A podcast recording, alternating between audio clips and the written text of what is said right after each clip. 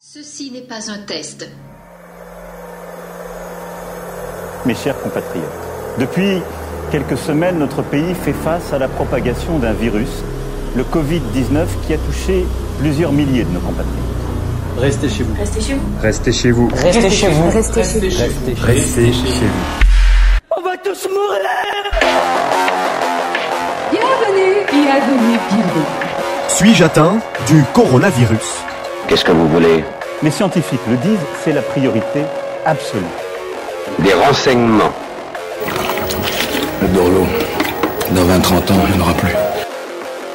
Le patriotisme est l'exact contraire du nationalisme. Ben voyons. Le nationalisme en est la trahison. Dans quel camp êtes-vous On a des gens qui ont peur parce que leur voisin est chinois. Vous le saurez en temps utile. Nous devons aujourd'hui éviter le repli nationaliste. Ce virus, il n'a pas de passeport. Je ne suis pas un numéro, je suis un homme libre. Rien ne pourra plus jamais aller bien. La France a peur. Nous sommes en guerre. Puisse le sort vous être favorable. Bonjour à tous, nous recevons aujourd'hui Aude Mirkovic qui vient nous parler de la PMA pour toutes. Pourquoi sommes-nous tous concernés? Aude Mirkovic est docteur en droit, a écrit de, nombreux ouvrages sur le dernier en date, en date étant la PMA, un enjeu de société. Aude, bonjour, la parole est à vous. Bien, eh bien, bonjour à tous et euh, bienvenue donc euh, à cette petite conférence, euh, même si nous ne nous voyons pas. Alors, nous parlons aujourd'hui de la PMA parce que, comme vous le savez, nous avons un projet de loi en cours d'examen au Parlement. Alors, certes, euh, en raison du confinement, les travaux du Parlement sont suspendus et j'espère que ce projet de loi tombera aux oubliettes, mais enfin, on ne peut pas miser là-dessus. Il y a de fortes chances qu'il revienne et c'est pourquoi il convient de, de s'y intéresser. Donc, c'est le projet de loi bioéthique dont la mesure phare, vous le savez sans doute, euh, consacré à la PMA, la procréation médicalement assistée. Il s'agit, enfin ce qui est en projet, c'est la PMA dite pour les femmes, c'est-à-dire la PMA pour les femmes célibataires et les couples de femmes. Alors je vais tout de suite euh, répondre à la question hein, de, cet intitulé. Euh, en quoi est-ce que nous sommes concernés? Peut-être que vous là qui écoutez le début de cette conférence, vous vous dites bon, je sais pas si je vais rester longtemps parce que moi la PMA, franchement, j'en ai rien à faire. Je compte pas faire de PMA. Je sais pas si je connais des gens ou pas qui font des PMA, mais de toute façon, ça ne m'intéresse pas, ça les regarde, ça n'est pas mon problème, etc. Alors, soyons bien clairs. Vous avez raison. Si des femmes, puisque c'est d'elles dont on parle dans ce projet, des femmes célibataires en couple de femmes, font le choix d'avoir des enfants entre guillemets sans père, je dis bien entre guillemets parce que le père, il existe toujours quelque part. Bon, si ces femmes font ce choix, euh, quel que soit le moyen, et avec le moyen moderne qui est la PMA, euh, par exemple en Belgique ou je ne sais pas où, euh, eh bien, elles prennent leurs responsabilités et elles expliqueront le moment venu à leur enfant pourquoi ce qui n'a pas de papa. Mais ce qui est sûr, c'est que cela relève de leur vie privée et que cela ne nous regarde pas. Mais ce n'est pas du tout de ça dont nous parlons. Hein. Aujourd'hui, nous parlons d'un projet de loi en fait, il est demandé par ces femmes, en tout cas certaines d'entre elles, et ceux qui promeuvent ce projet, que la loi déjà fournisse les moyens de fabriquer cet enfant sans père, mais surtout, surtout, que le Code civil ferme à cet enfant l'action en recherche de paternité. Donc ce qui est demandé aujourd'hui à la loi, c'est que ces enfants n'aient pas de père, non pas seulement en raison des aléas de la vie, des décisions plus ou moins responsables des uns et des autres, mais que ces enfants soient interdits de père et de lignée paternelle par la loi. Or, à partir du moment où la loi est sollicitée, eh bien, en tant que citoyen de la République française, excusez-moi euh, pour euh, une conférence euh, dans le cadre de l'AF, mais enfin, en tant que citoyen de la République française, nous sommes tous concernés parce que la loi est l'affaire de tous.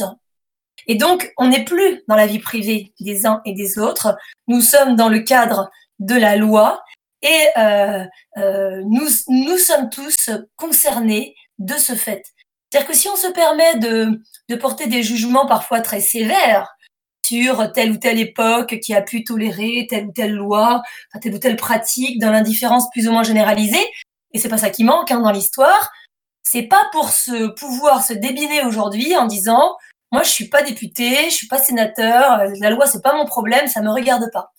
Nous serons tous au tribunal de l'histoire un jour ou l'autre et nous aurons des, comptes à rendre hein, sur euh, l'époque qui a été la nôtre, alors plus ou moins directement, mais euh, la loi hein, nous, nous concerne tous, nous avons tous la responsabilité de faire ce qui est à notre portée pour que la loi soit la plus juste possible. Hein. alors, euh, on n'a pas les moyens de voter directement les lois, mais enfin, déjà rien que de se renseigner, de se former pour savoir ce qui est en projet en Parlement et pour pouvoir s'exprimer ensuite à ce sujet, c'est une manière de contribuer à la loi. Alors, de quoi est-ce qu'on parle? J'espère que je vous ai convaincu de rester un peu plus longtemps. Nous parlons de la PMA. Et puis vous allez voir que en plus de notre qualité de, citoyen, hein, euh, en plus de ça, nous sommes tous concernés en réalité très concrètement par la PMA, mais ça, on va dire au fur et à mesure. Alors nous parlons de la procréation médicalement assistée, la PMA. On parle encore d'assistance médicale à la procréation, AMP, c'est le terme euh, juridique d'ailleurs. Il s'agit de l'ensemble des techniques qui organisent la conception d'un enfant en dehors du processus naturel, c'est-à-dire concrètement en dehors de l'union sexuelle de l'homme et de la femme. Il s'agit de l'insémination artificielle d'une femme avec les gamètes de son conjoint ou concubin, qu'on appelle l'IAC, ou avec les gamètes d'un donneur, et cette fois-ci, ça donne IAD, insémination artificielle avec donneur. Il y a encore la fécondation in vitro, qui, comme son nom l'indique, organise la rencontre des gamètes in vitro en laboratoire et les embryons obtenus étant ensuite transférés dans l'utérus de la femme en vue de leur naissance. Alors, la PMA, la procréation artificielle, la procréation médicalement assistée, suscite énormément de questions et ça n'est pas nouveau. C'est-à-dire que nous, parlons d'un projet de loi de PMA pour les femmes et je vous propose de prendre quelques minutes pour d'abord faire le point sur la situation actuelle. Et pour cela, je vais m'aider du rapport du Conseil d'État euh, rendu en 2018 en vue pour préparer la révision législative que nous sommes en train de vivre, même si elle est temporairement suspendue. Alors que dit le Conseil d'État dans son rapport à propos de la PMA Bon, je, prends une petite citation. Il dit en permettant de s'affranchir du cadre naturel de la conception, ces techniques ont d'emblée soulevé d'épineuses questions éthiques. Et ça, c'est vraiment important de réaliser que les problèmes éthiques liés à la PMA ne commencent pas avec le projet de loi, de loi bioéthique en discussion en 2020. Ce sont des questions qui se sont posées d'emblée, et en plus des questions épineuses. Pourquoi? Je continue la citation. En dissociant sexualité et procréation. Donc, vous voyez, ça, c'est le principe de toute PMA. Quels que soient les bénéficiaires, couple homme-femme, couple femme, femme célibataire, vivant, mort. Le principe est toujours le même. Il s'agit de dissocier sexualité et procréation. Donc on voit que les difficultés qui vont être liées à ça, elles concernent toutes les PMA, y compris les PMA actuelles. Alors je reprends. En dissociant sexualité et procréation, et en faisant de l'enfant le produit de technologies scientifiques, n'ouvrait-on pas la voie à une revendication de procréation?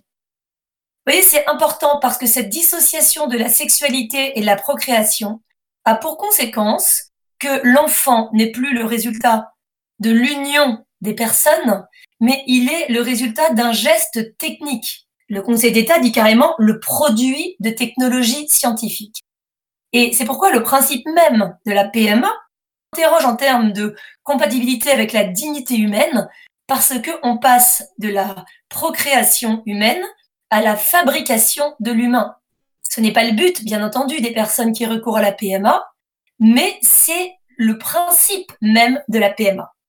Et alors, du coup, le Conseil d'État pose la question, n'ouvrait-on pas la voie à une revendication de procréation? Bah si, euh, la preuve, on est en plein dedans. On est en train de discuter de revendication de PMA pour les femmes célibataires et les couples de femmes. Le Conseil d'État continue. Comment circonscrire dans ces conditions le désir que l'enfant soit, sinon parfait, du moins le moins imparfait possible? Cette question est très pertinente parce que c'est en effet très compliqué. À partir du moment où l'enfant est le résultat d'un processus technique, d'un geste technique, c'est très difficile qu'il n'y ait pas une attente de résultat.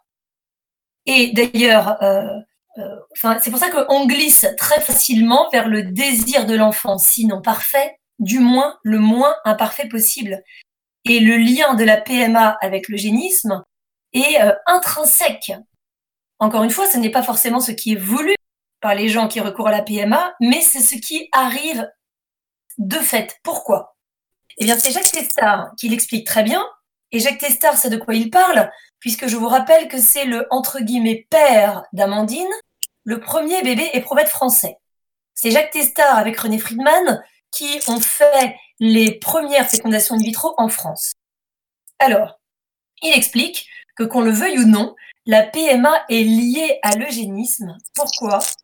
Parce qu'elle organise des situations de choix. Et qui dit choix dit forcément sélection. Lorsqu'il faut choisir un donneur, il faudrait vraiment être complètement idiot pour aller prendre un donneur alcoolique ou avec des maladies génétiques dans sa famille, n'est-ce pas? On choisit et forcément on sélectionne. Lorsqu'on a 12 embryons dans la boîte de pétri en laboratoire et qu'on va en implanter deux, il faudrait vraiment être complètement idiot pour prendre des embryons malades ou en tout cas, si on n'a pas identifié de maladie, qui se présentent pas très bien. Donc, dès lors qu'on choisit, forcément, on sélectionne ceux qu'on considère comme les meilleurs. C'est pourquoi il est extrêmement compliqué, dès lors que c'est possible de choisir et donc de sélectionner, de ne pas, dès lors qu'il est possible de choisir, par exemple, pardon, de ne pas sélectionner pour programmer l'enfant le moins imparfait possible. Alors je pourrais euh, allonger la liste, je veux pas, je veux pas m'éterniser dans ce dans ce petit point hein, de départ. On pourrait ajouter à ça euh, le fait que la fécondation in vitro suppose la destruction volontaire de nombreux embryons et sans compter surtout la question du stock entre guillemets des centaines de milliers d'embryons dits surnuméraires que nous avons dans les congélateurs des hôpitaux français et qui sont à l'origine de questions existentielles sans issue, parce qu'il n'y a pas de bonne solution pour la plupart de ces embryons en surnombre. Alors le Conseil d'État euh, euh, continue également en, demandant euh, comment appréhender, du point de vue d'établissement de la filiation et de l'accès aux origines, l'intrusion d'un tiers à travers un don de gamètes dans la relation entre l'enfant et le couple ayant recours à cette technique. C'est en effet la question cruciale du recours à des donneurs, mais j'aborderai cette question tout à l'heure, donc je préfère pas la traiter ici. Bon, je m'arrête là. On pourrait allonger la liste hein, des difficultés qui sont liées à la PMA, mais je tenais à les rappeler parce que la PMA euh, n'est pas seulement un moyen de rendre des gens heureux en ayant des enfants, c'est qu'il y a euh, des, difficultés éthiques qui sont liées au principe même de la PMA et qui convient d'avoir en, tête au moment justement d'apprécier ce projet de loi. Hein, ça nous permet de, voir le contexte dans lequel il arrive. Alors pour que ce, contexte soit complet, je vais rappeler brièvement le droit en la matière. Que dit la loi aujourd'hui sur la PMA Ça nous permettra de, de voir en quoi est-ce que le projet modifie l'état actuel. Alors en PMA, euh, pardon, en droit actuel, la PMA poursuit un objectif thérapeutique, à savoir compenser une infertilité médicalement constatée ou éviter la transmission d'une maladie grave. Donc on comprend que par conséquent, la PMA ne concerne que des couples composés d'un homme et d'une femme vivants et en âge de procréer. C'est ce que dit la loi.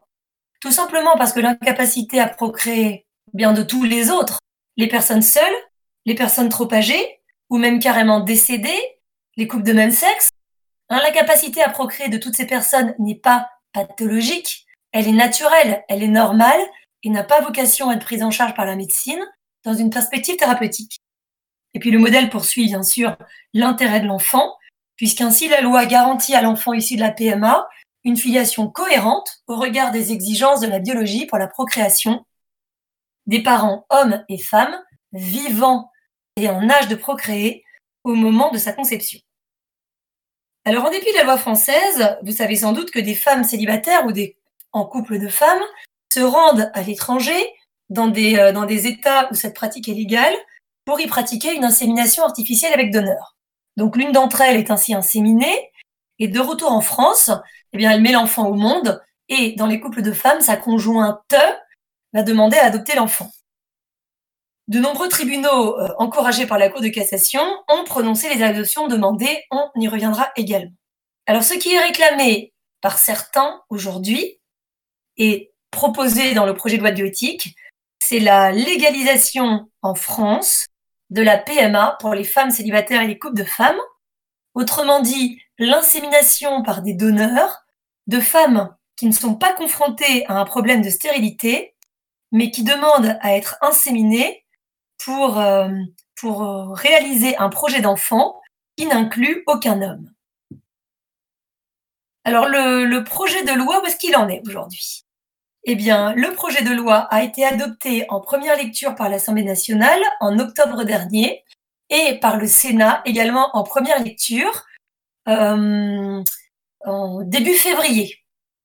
Bien. Aujourd'hui, enfin bientôt, le texte va revenir en seconde lecture à l'Assemblée. On ne sait pas encore quand. Donc ce texte, c'est l'article premier, supprime ce qu'on appelle le, la condition thérapeutique, donc l'exigence que les candidats à la PMA souffrent d'infertilité pathologique pour pouvoir ouvrir la PMA justement à ces femmes qui ne sont pas confrontées à un problème de stérilité, mais qui veulent un enfant sans père. Alors, il faut bien comprendre tout de suite donc ce que signifie la levée de cette condition thérapeutique, de ce qu'on appelle le verrou thérapeutique. Ça veut dire la PMA pour les femmes seules, la PMA pour les couples de femmes, mais aussi en réalité la PMA pour tout le monde. Parce que si on lève, si on supprime l'exigence d'infertilité pour certaines, pourquoi continuer à l'exiger pour d'autres? Donc l'Assemblée nationale avait ouvert à tous la PMA, le Sénat a rétabli l'exigence d'infertilité pour les couples hommes-femmes, sans que ce soit tellement justifiable. Enfin, en tout cas, ça devrait euh, repartir à l'Assemblée. Euh, donc, on voit que finalement, euh, l'abandon de, la, condition thérapeutique signifie l'extension de la PMA à pratiquement tous ceux qui veulent. Hein. Et chacun de ces bénéficiaires suscite des questionnements spécifiques. C'est pour ça que ça rend un petit peu la situation complexe, mais en réalité, ça n'est pas tant que ça. La PMA pour les femmes présente l'inconvénient que l'enfant sera privé de père. Quand ce sont des femmes célibataires, il y a la difficulté particulière que l'enfant naîtra dans un foyer monoparental, avec les difficultés que ça suppose. Quand il s'agit d'un couple de femmes, la difficulté spécifique, c'est le brouillage que ça introduit dans la filiation, puisque l'enfant serait relié à deux mères. Quand il s'agit de couples fertiles qui recourent à la PMA pour des raisons diverses, ça ne met pas en cause la filiation de l'enfant. Il y aura bien deux parents. Et en revanche, euh, ce qui est en cause, c'est la généralisation de la PMA et l'eugénisme qui est à la clé. Parce qu'on y reviendra. Mais vous comprenez bien que si un couple homme-femme recourt à la PMA, c'est pas pour avoir un enfant sans plus, hein, parce que ça, ils peuvent le faire tout seuls c'est pour avoir tel enfant qui correspond à tel projet. Et donc, on assiste là à la programmation de l'enfant sur mesure pour réaliser un projet précis. Voilà, donc euh, nous allons parler, enfin, nous parlons principalement de la PMA pour les femmes, hein, ce qu'on appelle la PMA pour toutes, mais en fait, le projet de loi, c'est le projet de PMA pour tous. Hein, et la PMA pour les femmes, c'est finalement l'arbre qui cache la forêt de la PMA généralisée. Alors, comme on ne peut pas parler de tout en même temps, je vous propose de passer en revue euh, les conséquences de ce projet pour euh, cerner ses enjeux, afin que chacun puisse se faire une opinion en connaissance de cause. Et je vais commencer par les premiers intéressés, les enfants. Mais je vais ensuite vous montrer que les enfants ne sont pas seuls concernés et que la société entière est impactée.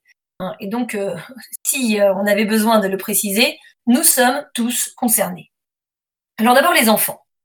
Bon, il n'y a pas besoin d'être grand spécialiste pour comprendre que l'insémination par des donneurs de femmes célibataires et en couple de femmes, ça signifie pour les enfants euh, l'absence de père et l'effacement de la lignée paternelle.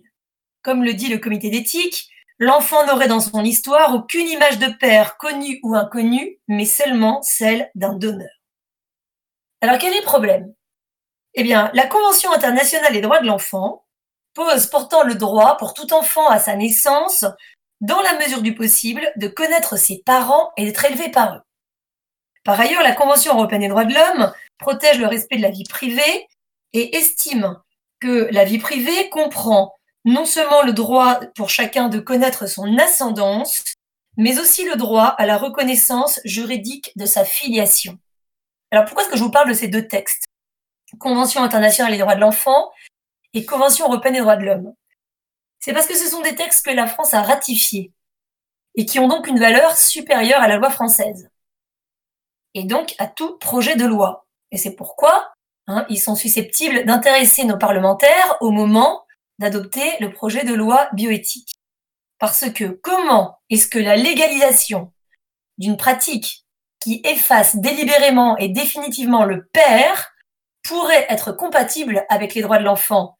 De connaître ses parents et d'être élevé par eux, et de connaître son ascendance et de faire reconnaître juridiquement sa filiation. C'est incompatible. Par conséquent, euh, euh, un tel projet, euh, tout simplement, nous met face à une alternative simple, respecter les droits de l'enfant et renoncer à ces projets de PMA qui les méconnaissent, ou alors renoncer à, à prétendre respecter les droits de l'enfant. Pourtant, il faut reconnaître que ça n'est pas si facile de percevoir l'injustice qui résulterait pour l'enfant de cette privation légale de père. Parce qu'on a immédiatement en tête d'autres situations existantes qui aboutissent finalement au même résultat, que l'enfant ne connaît pas son père. Et on pense à la PMA, enfin son père de naissance, je veux dire. Et on pense à l'accouchement sous X ou à l'adoption. Et il est tentant de, relativiser finalement l'atteinte aux droits de l'enfant qui découlerait de la PMA sans père par ces mesures existantes, comme si finalement les droits de l'enfant c'était un espèce de bel idéal, mais enfin tout le monde sait très bien qu'on ne peut pas l'atteindre et que bah, il faut composer avec d'autres impératifs. Par exemple, c'est ce qu'on voit dans l'accouchement sous X dans l'adoption. Alors est-ce que cet, euh, cet euh, élément est pertinent? En effet, euh, l'accouchement dans le secret, l'accouchement sous X, c'est une disposition du droit français qui permet à une femme de bénéficier d'une assistance médicale au moment de l'accouchement sans donner son identité. Donc la femme va accoucher de façon anonyme, ce qui fait que l'enfant ne connaîtra pas le nom de sa mère de naissance et par ricochet, il ne connaîtra pas non plus son père. De la même manière, l'adoption plénière, lorsqu'elle est prononcée, euh, fait définitivement échec à l'établissement de toute filiation biologique. Donc finalement, on pourrait se dire, bon bah la PMA pour les femmes, est-ce que c'est pas une espèce de conception sous X, comme on avait déjà l'accouchement sous X, maintenant c'est la conception sous X, et quand c'est un couple de femmes, finalement, l'enfant est adopté par euh, la deuxième femme, est-ce que ce serait pas une, une adoption plus ou moins comme une autre? Eh bien, la réponse est non. Pourquoi? Parce que tant l'accouchement dans le secret que l'adoption sont des mesures qui interviennent dans l'intérêt de l'enfant. Or, nous parlons des droits de l'enfant. Et les droits de l'enfant, comme tous les droits, ce ne sont pas des obligations. On n'a pas dit l'enfant a l'obligation de connaître son ascendance, d'établir sa filiation biologique, etc. Parce que sinon, euh, bonjour le cadeau, hein, des droits comme ça sont susceptibles de se retourner contre leur titulaire. Comme il s'agit de droits de l'enfant, si l'intérêt de l'enfant le demande, il est non seulement possible, mais même indispensable de mettre de côté les parents biologiques au profit d'autres solutions dans l'intérêt de l'enfant. Alors pourquoi est-ce qu'on permet à une femme d'accoucher dans le secret? C'est pour protéger la santé de l'enfant et de la femme, mais aussi carrément la vie de l'enfant hein, qui est en danger dès lors que la femme ne veut pas être reconnue. Alors, est-ce que l'accouchement sous X permet d'éviter les inventicides ou les abandons d'enfants? Je ne sais pas.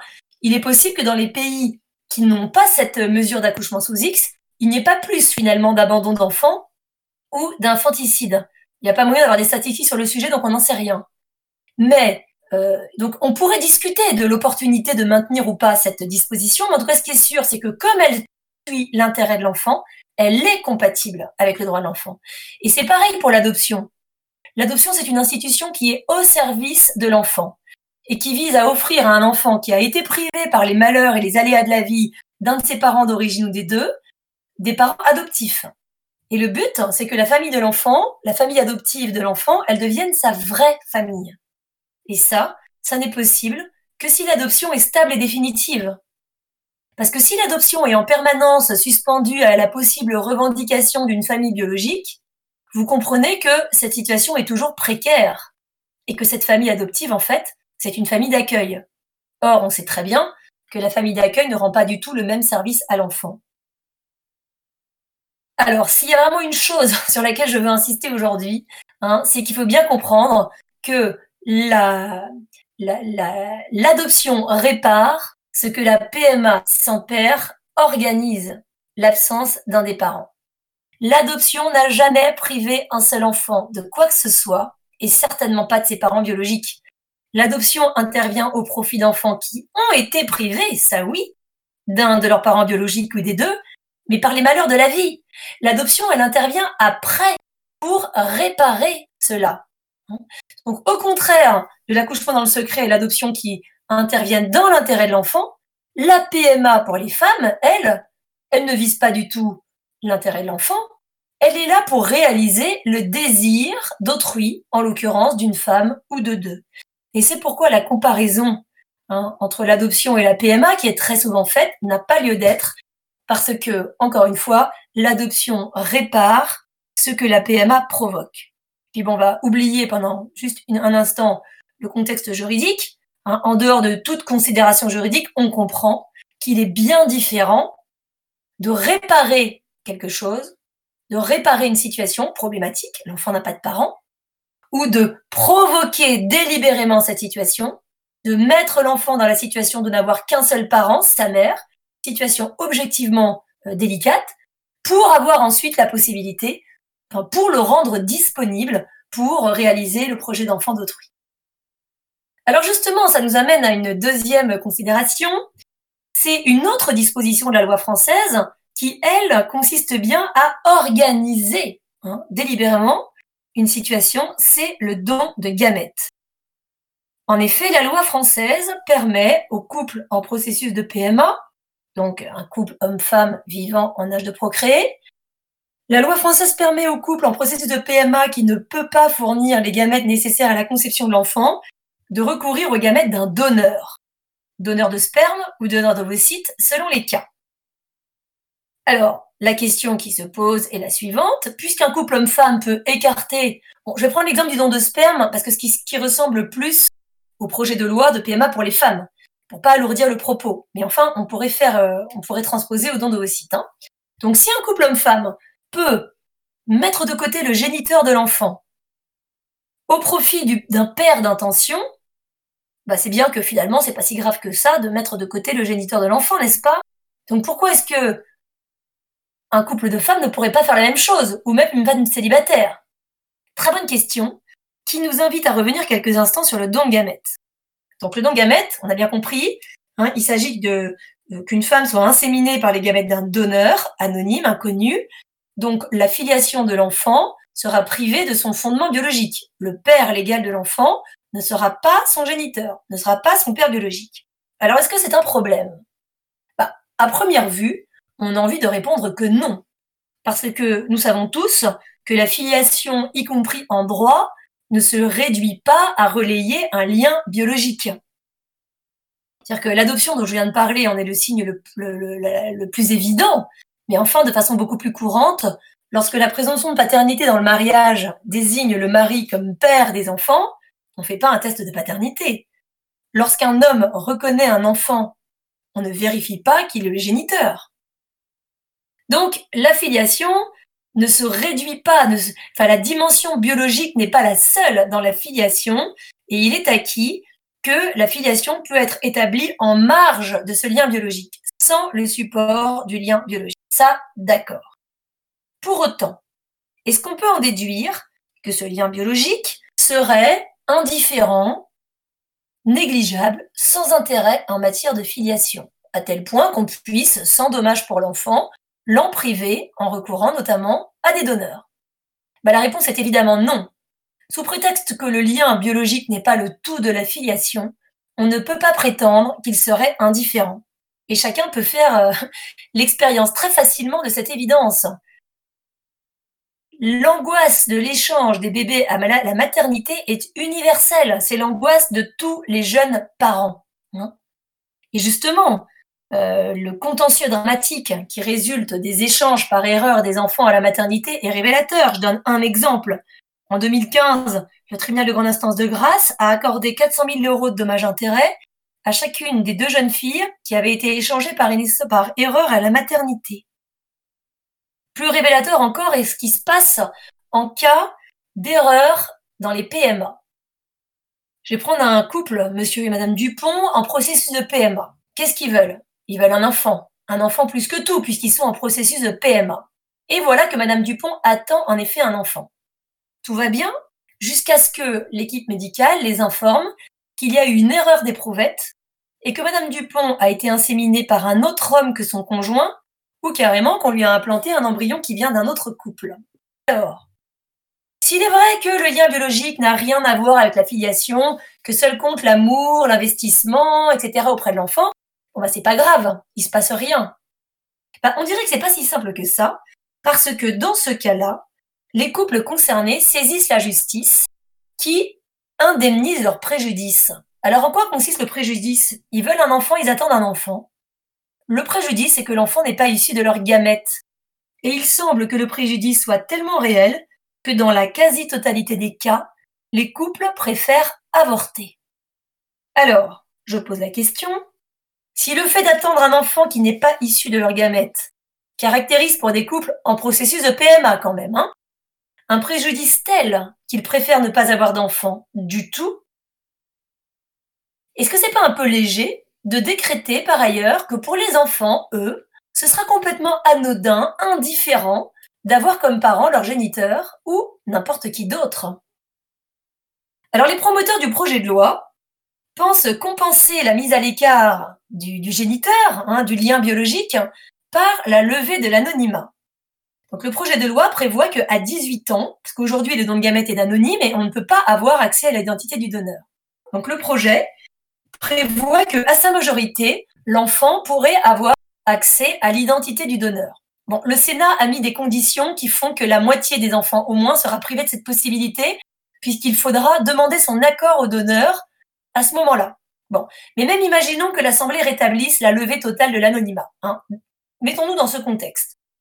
Très franchement, on a déjà progressé parce que pour la première fois, l'intérêt de l'enfant, ses droits sont intégrés dans l'équation de la PMA, ce qui est quand même une nouveauté. Bon, mais pour autant, qui peut sérieusement euh, croire que euh, la, la, levée de l'anonymat à 18 ans, donc l'information sur le nom et le prénom euh, du géniteur au moment, à la majorité de l'enfant, puisse compenser toute une enfance, une adolescence et puis toute une vie aussi sans père. Parce que ce donneur, il n'a pas vocation à être le père.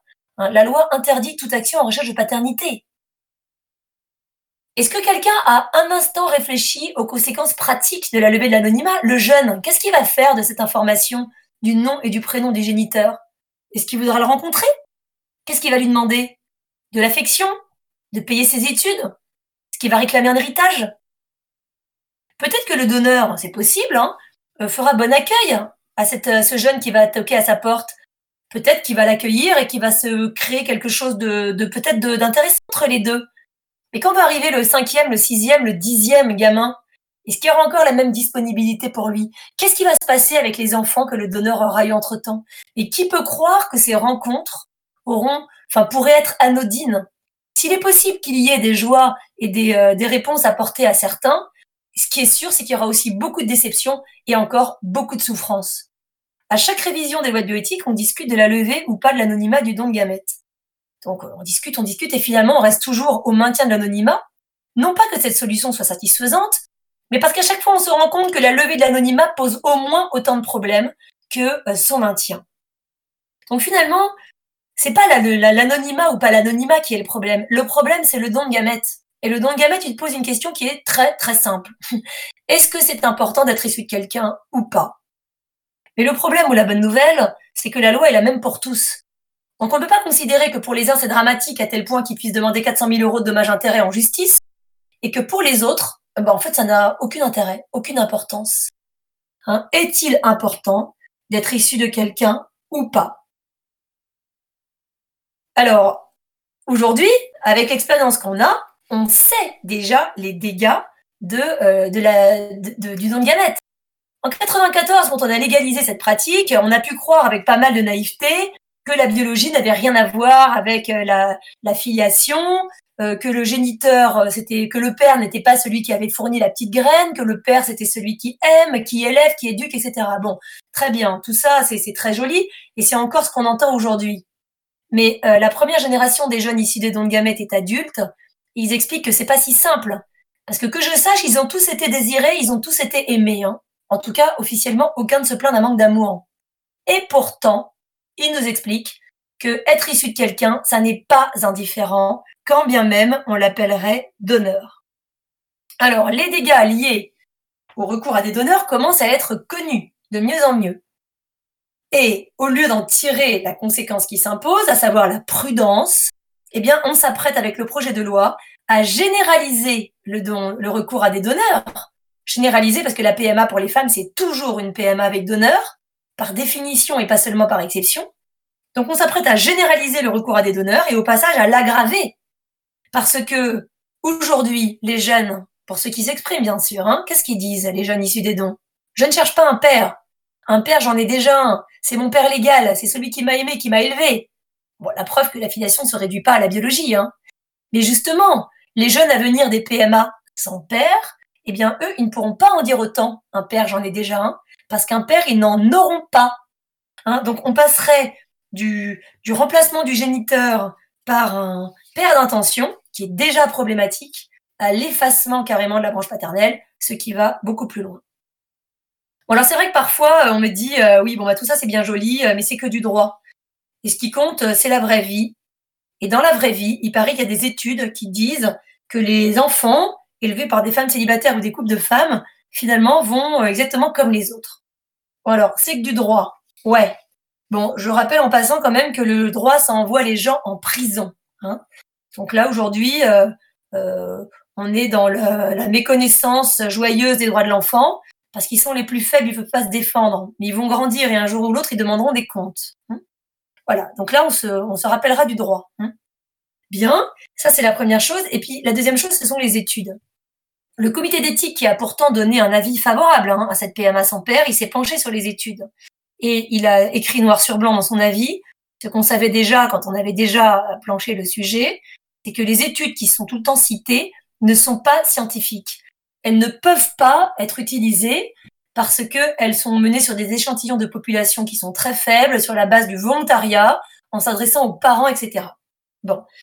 Euh, mais je vais même pas insister là-dessus, parce que imaginons que demain, on nous produise des études tout à fait scientifiques, celles-là, très fiables, très sûres, et qui en effet, chiffres à l'appui, eh bien, révèlent que finalement, les enfants issus de ce type de conception, donc privés de père à l'origine et définitivement, euh, bah, finalement s'en sortent bien, et en tout cas aussi bien que les autres. Mais réjouissons-nous Je veux dire, tant mieux Mais qui est-ce qui souhaite la moindre difficulté à qui que ce soit, et certainement pas à ces enfants qui n'ont rien demandé à personne? Mais je vais dire, et alors? Depuis quand le respect d'autrui est subordonné au fait que des études montrent qu'on ne peut pas se remettre de la méconnaissance de ses droits? Je vais prendre un exemple qui a été donné par un jeune issu d'un don de gamètes qui euh, était auditionné par la Commission santé du Canada qui planchait sur un projet de loi équivalent au nôtre. Et il disait aux, membres de cette commission, alors, si euh, imaginez qu'on ait une étude qui nous prouve que les gens amputés d'un bras vont aussi bien que les autres, donc, euh, taux d'emploi équivalent, stabilité affective dans la norme, capacité d'engagement à peu près euh, dans la moyenne de la population, pas plus de dépression, pas plus de chômage, pas plus d'addiction, pas plus, enfin tout pareil quoi. Est-ce que vous allez en déduire qu'on pourrait légitimement priver quelqu'un de bras pour satisfaire son désir? Alors, être amputé d'un bras, être amputé d'une branche de sa généalogie, ce n'est pas comparable sans doute. Enfin, vous voyez l'idée. Hein, c'est-à-dire que si les enfants peuvent euh, se, remettre et compenser l'absence de père, eh bien tant mieux, c'est une très bonne nouvelle, mais ça ne justifie absolument pas de les priver du père en question. Sans compter que, euh, étude ou pas, de toute façon, l'expérience de chacun laisse au contraire prévoir des difficultés et des difficultés importantes. Hein, et c'est pas parce qu'on peut surmonter des difficultés, parfois même les transcender, qu'il est justifié de les imposer à des enfants. Alors je pourrais m'arrêter là, parce que comment est-ce qu'on peut persévérer dans un projet de loi à partir du moment où on a réalisé qu'il porte ainsi atteinte aux droits de l'enfant? Mais euh, je voudrais aussi dire quelques mots euh, du fait que les enfants ne sont pas les seuls concernés et que la société entière est concernée. Le comité d'éthique, dans son avis, lui, carrément, il alerte sur un risque de déstabilisation du système bioéthique français, rien que ça. Pourquoi? Pour de nombreuses raisons, je vais en prendre une. Euh, parce que euh, ce projet de loi met en péril le principe cardinal de la bioéthique française qui est la gratuité, la non-marchandisation des éléments et produits du corps humain. Pourquoi? Eh bien, il est de notoriété publique qu'il n'y a pas assez de donneurs en France. Petite remarque au passage. C'est pas parce que les Français ne sont pas généreux. Hein. C'est parce que les Français ont l'intuition que le fait d'engendrer un enfant emporte à son égard une responsabilité.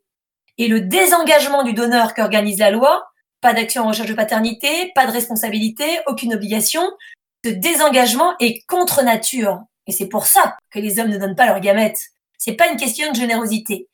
Donc, il n'y a pas assez de donneurs en France et les campagnes de dons d'agence de médecine ne vont pas changer ça. Or, avec le projet de loi pour les femmes, on aura besoin de plus de donneurs, puisqu'il faudra systématiquement des donneurs. Comment on va faire pour augmenter les dons de sperme? Eh bien, il y a un seul moyen, c'est ce qu'ont fait tous les autres États qui ont ouvert la PMA, en dehors des indications thérapeutiques, c'est de rémunérer les dons. Bienvenue dans la novlangue, hein, un don rémunéré, ça ne veut rien dire, ça s'appelle une vente à moins que, je sais pas, chez vous, votre boulanger vous fasse un don rémunéré de baguette. Vous voyez que ça ne veut rien dire. Hein. Donc, on passerait du don à la vente de sperme. Donc, on renoncerait à ce principe de la non-marchandisation du corps, de ces éléments et produits. Mais comme le dit le comité d'éthique lui-même, on a aussi une pénurie d'organes en France. Et puis, il y a des gens qui en meurent en plus. Alors, quitte à sacrifier les principes, autant sauver des vies. Qu'est-ce qui justifierait dans ces cas-là de réserver la rémunération aux gamètes Et pourquoi ne pas rémunérer les organes? Donc chacun se pose la question, est-ce que nous voulons d'une société où les éléments et produits du corps humain s'achètent et se vendent? Deuxième conséquence sociale, ce sera le risque de consanguinité entre les enfants issus de ces dons devenus ventes, peut-être certainement même. Ce risque de consanguinité, il existe déjà aujourd'hui. J'ai entendu marteler pendant des années, à longueur de colloques universitaires, que le risque statistique pour que des enfants issus de donneurs se rencontrent était nul ou quasi nul, et que, en tout cas, pour que des jeunes issus du même donneur se rencontrent, alors lui, il était tellement infime qu'il était euh, euh, négligeable. Bon, sauf que ces déclarations valaient tant que les enfants étaient enfants. Et maintenant qu'ils ont grandi, qu'est-ce qu'ils ont fait, ces jeunes? Ils se sont regroupés dans des associations de jeunes issus des dons. Et alors là, je peux vous dire que la probabilité de trop croiser des frères et sœurs biologiques, eh ben, elle a explosé, bien sûr. Donc le risque, euh, finalement, que les jeunes issus de donneurs se connaissent, se rencontrent, n'est pas du tout nul. Et les jeunes, ils disent, quand ils arrivent dans ce genre d'association, de, la première question qui se pose, c'est bon, je peux tomber amoureux de qui ici, là? Qui sont mes frères et sœurs biologiques? Et même si on sait que même si numériquement ce risque était faible, en tout cas, il est très présent dans l'inconscient des personnes, dans le psychisme, et c'est ce que disent aussi les personnes qui sont nées sous X, hein, que cette question revient tout le temps, et même si elles savent que c'est complètement irrationnel, eh ben, ça revient quand même. Bon, alors, ce risque, il existe déjà aujourd'hui, et il serait bien sûr décuplé avec la multiplication des cas de recours à des donneurs, sans compter que l'expérience des autres pays montre que la rémunération des fournisseurs de gamètes les encourage à multiplier leurs apports et à multiplier donc les risques de consanguinité. Pourquoi? Parce qu'un donneur, il va donner une fois, deux fois, peut-être trois fois, je ne sais pas. Mais un vendeur, il va vendre son sperme aussi longtemps qu'il aura besoin d'argent. Et ça peut durer un certain temps. Par ailleurs, en termes de conséquences sociales, je l'ai à peine esquissé en introduction, Hein, il faut réaliser que l'abandon du critère thérapeutique pour permettre l'insémination par des donneurs de femmes qui ne souffrent pas de stérilité, donc l'abandon du critère thérapeutique signifie la généralisation de la PMA, ou euh, ce qu'on appelle la PMA de convenance. Non pas que le parcours de PMA devienne tout à coup euh, un parcours très simple, mais parce que le, le fait de se tourner vers la PMA ne serait pas dicté par une nécessité thérapeutique, mais par un choix des intéressés. Alors, il faut bien comprendre qu'avec l'abandon du critère thérapeutique, la PMA devient accessible à tout le monde. Donc les femmes célibataires, les couples de femmes, également les vieux, hein, le troisième âge. Bon, c'est pas un marché qui intéresse beaucoup parce qu'il y en aura sans doute pas tellement, mais surtout, surtout, les couples hommes-femmes fertiles qui sont numériquement les plus nombreux et qui constituent la cible réelle du marché de la procréation qui euh, est derrière ce projet de loi, parce qu'il faut bien réaliser qu'il y a beaucoup de gens qui, sous prétexte de soi-disant égalité des droits et compagnie, en réalité, aimeraient beaucoup rapatrier en France les profits des cliniques belges, espagnoles, etc., de la fertilité. Hein. Ce marché de la PMA, il existe déjà un petit peu en France. Et c'est encore Jacques Testard qui nous l'explique. Si vous avez un petit peu de temps, allez voir les conférences de Jacques Testard euh, sur YouTube. C'est extrêmement intéressant. Hein, euh, parce qu'il explique tout ça euh, enfin, de, son expérience personnelle. Donc il explique que le marché de la PMA existe déjà en France. Pourquoi? Parce que les, les actes de PMA sont réclamés par des patients très demandeurs qui sont prêts à tout supporter pour réaliser leur désir d'enfant. Donc à supporter tous les examens, tous les traitements, et ce d'autant plus facilement que tout est pris en charge à 100% par l'assurance maladie. Donc il en résulte un sur-recours à la PMA, donc euh, en fait un recours à des examens, à des traitements, alors qu'en fait il faudrait pas le faire, hein, parce que ça n'a aucune chance de marcher ou parce qu'ils sont inutiles. Hein, il en résulte un sur-recours à la PMA qui pose la question de la qualité des soins, comme celle du bon usage des ressources de l'assurance maladie. Alors ce marché de la PMA, donc le sur-recours à la PMA, il existe déjà un petit peu, mais il est sérieusement limité par ce verrou thérapeutique. Seuls ont accès à la PMA les couples hommes-femmes infertiles. Donc ce marché aimerait s'élargir à une population plus vaste et la revendication de la PMA pour les femmes, c'est le moyen de réaliser cette extension. Donc réalisez bien que les femmes célibataires et les couples de femmes, c'est pas un point final, c'est un point de départ pour lever ce verrou thérapeutique et ouvrir le marché de la PMA généralisée. Et avec lui, on aurait quoi? Je l'ai esquissé tout à l'heure, la généralisation de l'égénisme. Parce que comme dit tout à l'heure, si un couple homme-femme fertile se tourne vers la fécondation in vitro, c'est pas pour avoir un enfant lambda, c'est pour avoir tel enfant qui correspond à tel projet. Alors par exemple, un, un garçon ou une fille, comme aux États-Unis, hein, en Grande-Bretagne, des couples fertiles font des fives pour éviter un strabisme. En Chine, carrément, on fait des bébés, des bébés génétiquement modifiés, hein, euh, soi-disant résistants au sida. Bon, euh, donc euh, euh, on voit que la, PMA généralisée, finalement, suscite le désir de l'enfant sur mesure. Puisqu'on a la possibilité d'avoir l'enfant qui correspond à notre désir, pourquoi ne pas, ne pas en profiter? Donc, ce qui se joue là, avec ce projet de loi bioéthique, c'est pas seulement la PMA pour, le, pour les femmes, c'est le passage de la procréation à la production industrielle quasi hein, de l'humain et avec elle la sélection des personnes. Donc, à chacun de se poser la question, qu'est-ce qu'on veut avec la procréation artificielle euh, Au minimum, le statu quo. Et est-ce qu'on veut passer à la production généralisée avec sélection des individus? Je continue avec les conséquences sur la société. La, la PMA pour les femmes emporte des conséquences sur la filiation. Et pourquoi? Parce que la PMA pour les couples de femmes va, faire, va modifier la signification de la filiation. Et quand on change la signification de la filiation, c'est pas seulement pour quelques-uns, c'est pour tout le monde. Donc ça veut dire que tout cela, hein, tout, enfin, pour tout le monde, le sens de la filiation va changer. Je m'explique. Pour le comprendre, il faut rappeler ce que c'est que la filiation. La filiation, c'est le lien. Comment dire? La filiation, si on a du mal à expliquer ce que c'est, en tout cas, chacun sait ce qu'il fait quand il doit prouver sa filiation. Qu'est-ce que vous faites? Vous produisez un extrait d'acte de naissance. On fait tous pareil. Pourquoi? Eh bien parce que la filiation découle de l'acte de naissance, qui, comme son nom l'indique, dit à chacun de qui il est né. Donc la filiation indique à chacun de qui il est né. Alors cette naissance à laquelle elle renvoie l'enfant, si elle est le plus souvent biologique, elle peut aussi être parfois seulement symbolique, hein, comme dans le cadre de l'adoption, ou lorsque un enfant est comme père un homme qui n'a pas engendré. Donc la, la, dimension symbolique de la filiation va pouvoir se mettre en place. Mais attention, hein, c'est pas si évident que ça. Pas non plus penser que l'adoption euh, est un modèle. L'adoption, c'est une mesure de crise en réponse à une situation de crise. Et il y a aussi des cas où ça ne marche pas et où la dimension symbolique de l'affiliation n'arrive pas à se mettre en place. Hein. Donc ça n'est pas si simple, mais enfin, c'est possible. Il est possible que la dimension symbolique de l'affiliation euh, se, se mette, euh, euh, s'établisse euh, sans le lien biologique.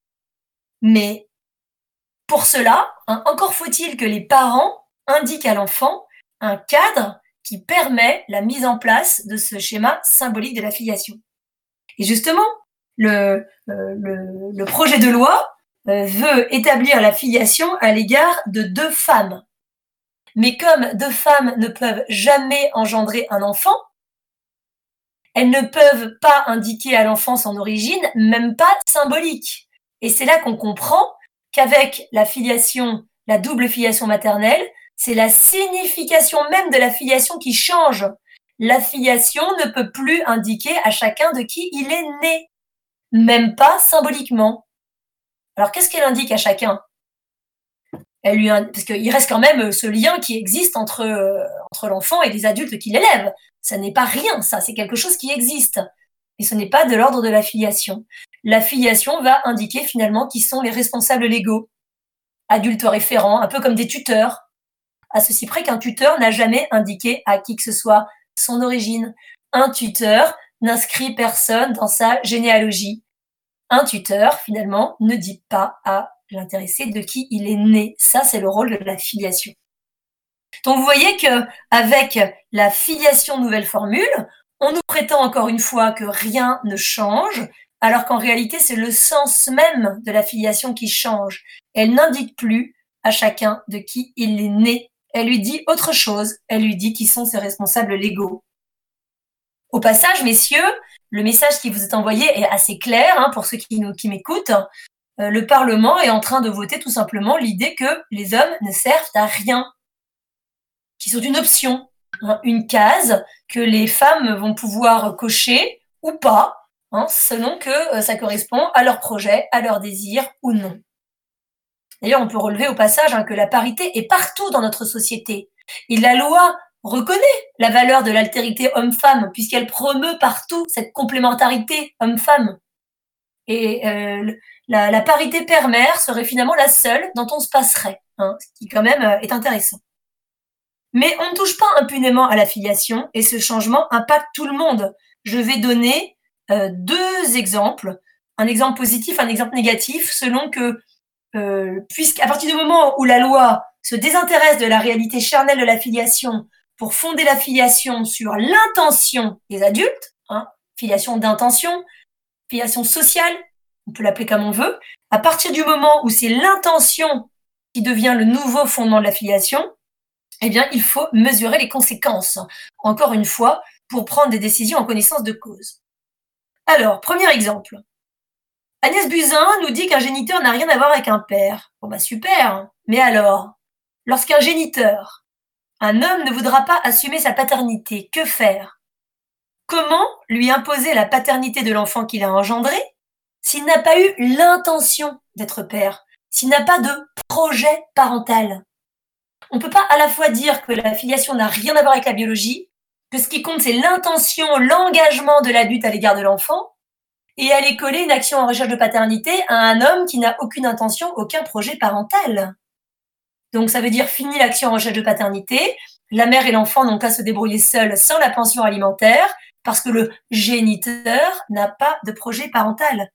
Donc on voit que fonder la filiation sur l'intention des adultes sans tenir compte de la réalité charnelle des liens charnels, c'est soumettre l'enfant à la dictature des adultes. Donc là, j'ai pris un exemple de qu'est-ce qui se passe lorsqu'il n'y aura pas d'intention des adultes. L'enfant est laissé pour compte. Mais on peut aussi avoir un conflit positif lorsqu'il y a beaucoup d'adultes qui ont l'intention d'être parents de l'enfant. Et j'ai donné un exemple réel, hein, tiré d'une décision de justice américaine. Donc vous avez un couple d'hommes, un homme en couple avec un homme, qui s'arrange avec une femme en couple avec une femme pour avoir un enfant. Je ne sais pas comment ils l'ont fait, celle-ci ne nous regarde pas. Et donc, l'homme et la femme ont eu un enfant ensemble qui a été déclaré à l'état civil comme tous les autres enfants. Bon, jusque-là, rien à dire, hein, parce que cet enfant a un père et une mère, et l'orientation sexuelle des parents euh, n'intéresse pas du tout l'état civil. Bon. Sauf que, le père s'est séparé quelque temps après de son compagnon. Et le compagnon a réclamé la qualité de troisième parent et deuxième père. Les parents biologiques, le père et la mère, se sont opposés à sa demande. Pourquoi? Bah, Peut-être tout simplement parce que c'était pas le père, déjà. Et accessoirement, parce qu'il l'estimait pervers et, euh, et nocif pour l'enfant. Eh bien, malgré l'opposition des parents biologiques, le juge américain a reconnu l'ancien compagnon comme deuxième père et troisième parent. De façon tout à fait logique, il a constaté que lui aussi était investi dans le projet parental et qu'il devait être reconnu comme parent d'intention. Et ça, ça n'a rien à, ça n'a rien d'un excès à l'américaine. Hein. C'est la conséquence logique du projet de loi qui est en ce moment en France au Parlement. Si le lien biologique est hors sujet et que seul compte l'intention, la volonté, l'engagement auprès de l'enfant, alors bah, un homme, une femme sans aucun lien biologique avec l'enfant, qui n'aura partagé sa vie peut-être que quelques mois, pourra réclamer des droits à vie sur cet enfant.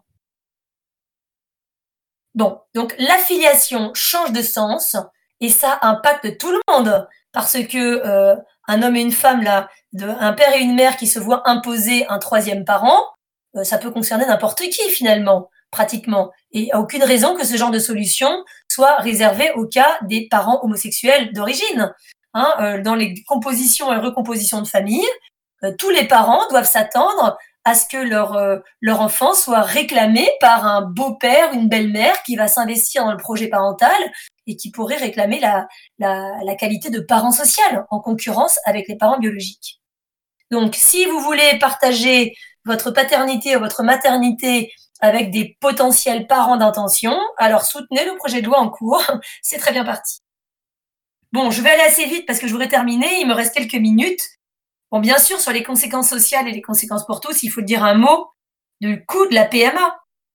La PMA, aujourd'hui, elle est prise en charge à 100% par l'assurance maladie qui rembourse jusqu'à 4 tentatives de fécondation in vitro ou 6 inséminations artificielles par projet d'enfant jusqu'au 43e anniversaire de la femme. C'est déjà inexplicable et incompréhensible. Alors que le principe est la participation de l'assuré aux dépenses de santé, il y a le ticket modérateur, eh bien, la PMA est prise en charge à 100%, euh, en dépit de toutes les règles euh, qui pourraient justifier cette prise en charge à 100%. Bon, je n'insiste pas parce que j'ai pas beaucoup de temps. Sachez quand même que euh, la Cour des comptes a estimé en 2016 le coût global de la PMA pour l'assurance maladie à 295 millions d'euros. 2016, c'est le, bilan le plus récent qu'on ait. Donc ça a forcément augmenté depuis. Hein. Donc on était déjà près de, on était à 300 millions d'euros. Bon, euh, sachant que ce calcul ne tient pas compte euh, des, euh, des, indemnités journalières, enfin des arrêts de travail hein, qui sont nécessités par la PMA. En fait, ça coûte beaucoup plus cher que ça à la société. Mais même si on prend que le coût médical, on est déjà à 300 millions d'euros, 300 millions d'euros par an. Hmm. Alors, c'est déjà incompréhensible cette prise en charge à 100% dans un contexte de manque de moyens qui se retrouve partout. On l'a vu l'année dernière avec la crise des urgences. Le gouvernement n'a pu débloquer que 750 millions sur trois ans pour les urgences qui concernent tous les Français. 750 hein, millions d'euros sur trois ans pour les urgences. Actuellement, le manque de moyens de l'hôpital, je pense, euh, est, flagrant hein, avec l'épidémie de Covid-19 que nous traversons. Bon, alors déjà, la prise en charge à 100% de la PMA est incompréhensible. Mais en plus, l'Assemblée nationale avait voté, ça a été réformé par le Sénat, mais ça va revenir à l'Assemblée. L'Assemblée nationale avait voté la prise en charge à 100% des PMA pour les femmes célibataires, les couples de femmes et les couples fertiles hommes-femmes, donc des gens qui ne sont pas confrontés à un problème d'infertilité. Hein donc euh, euh, là, euh, ce qui était déjà incompréhensible devient, devient absolument incroyable. C'est-à-dire que je vous rappelle quand même qu'il y a peu de temps, l'homéopathie a été déremboursée parce que l'efficacité thérapeutique n'était pas prouvée. Alors, est-ce que l'homéopathie a un effet thérapeutique ou pas? Très franchement, j'en sais rien, je ne suis pas médecin. Mais je vois le critère. L'efficacité thérapeutique n'est pas prouvée, donc on dérembourse. Et là, on s'apprête à rembourser des PMA dont l'efficacité thérapeutique est non seulement pas prouvée, mais même pas alléguée. PMA ne poursuivent aucun objectif thérapeutique. Alors, chacun peut poser la question à son député Quelle euh, maladie comptez-vous dérembourser maintenant là pour payer les PMA pour les personnes fertiles? Bon, on est toujours euh, dans les conséquences pour la société. Je relève une dernière difficulté, c'est la difficulté spécifique au cas de la PMA pour les femmes seules. C'est-à-dire qu'on voudrait, euh, enfin, la loi va organiser la création de foyers monoparentaux. La situation de parents isolés, aujourd'hui, elle ouvre droit à des allocations et à des aides. Pourquoi? Parce qu'elle est objectivement compliquée, parce qu'elle est objectivement problématique. Donc il est tout à fait normal que la société vienne en aide. Hein, en l'occurrence, c'est souvent des femmes, aux femmes qui, sont seules avec leurs enfants. Mais s'il est normal de venir en aide à ces situations délicates, est-ce qu'il est logique de les provoquer et de le créer de toutes pièces par l'insémination de femmes seules, avec ou sans moyens L'Assemblée nationale elle-même, qui a pourtant ouvert la PMA tous azimuts, a rejeté les amendements qui visaient à ouvrir la PMA post-mortem, donc l'insémination d'une femme par son conjoint défunt. Pourquoi? Parce que les députés, à juste titre, ont refusé de fabriquer des orphelins euh, pour euh, même, euh, même pour la bonne cause de consoler la mère. Hein. Mais à tout prendre, à votre avis, qu'est-ce qui vaut mieux pour un enfant? Avoir un père décédé ou ne pas avoir de père du tout? Un père décédé, c'est pas l'absence de père, hein, parce que le père a un nom, on a ses photos, il existe dans la mémoire de la mère, il a donné son nom à l'enfant, l'enfant a une généalogie, il a une famille paternelle, des cousins paternels, des grands-parents paternels. Alors, je ne suis pas en train de dire qu'il faut légaliser la PMA post-mortem, bien sûr, mais si on a refusé la PMA post-mortem, a fortiori, la PMA pour les femmes seules ne devrait même pas être à l'ordre du jour. Ou en tout cas, si elle est à l'ordre du jour, on devrait y renoncer pour les mêmes raisons. Que là, c'est même pas un orphelin qu'on crée. C'est carrément un, enfant à la généalogie béante. Bon, je m'arrête là, hein, parce que le temps est écoulé, mais j'espère que vous l'avez compris. Euh, la PMA nous concerne tous et euh, nous concerne tous. Ce n'est pas forcément pour nous apporter des conséquences positives. Alors en conclusion, les Français qui se pensent favorables à l'ouverture de la PMA aux couples de femmes et aux femmes célibataires, et au passage aux couples hommes-femmes fertiles. Donc les Français qui se pensent favorables à l'ouverture de la PMA seraient-ils toujours du même avis si la question était posée un petit peu plus précisément?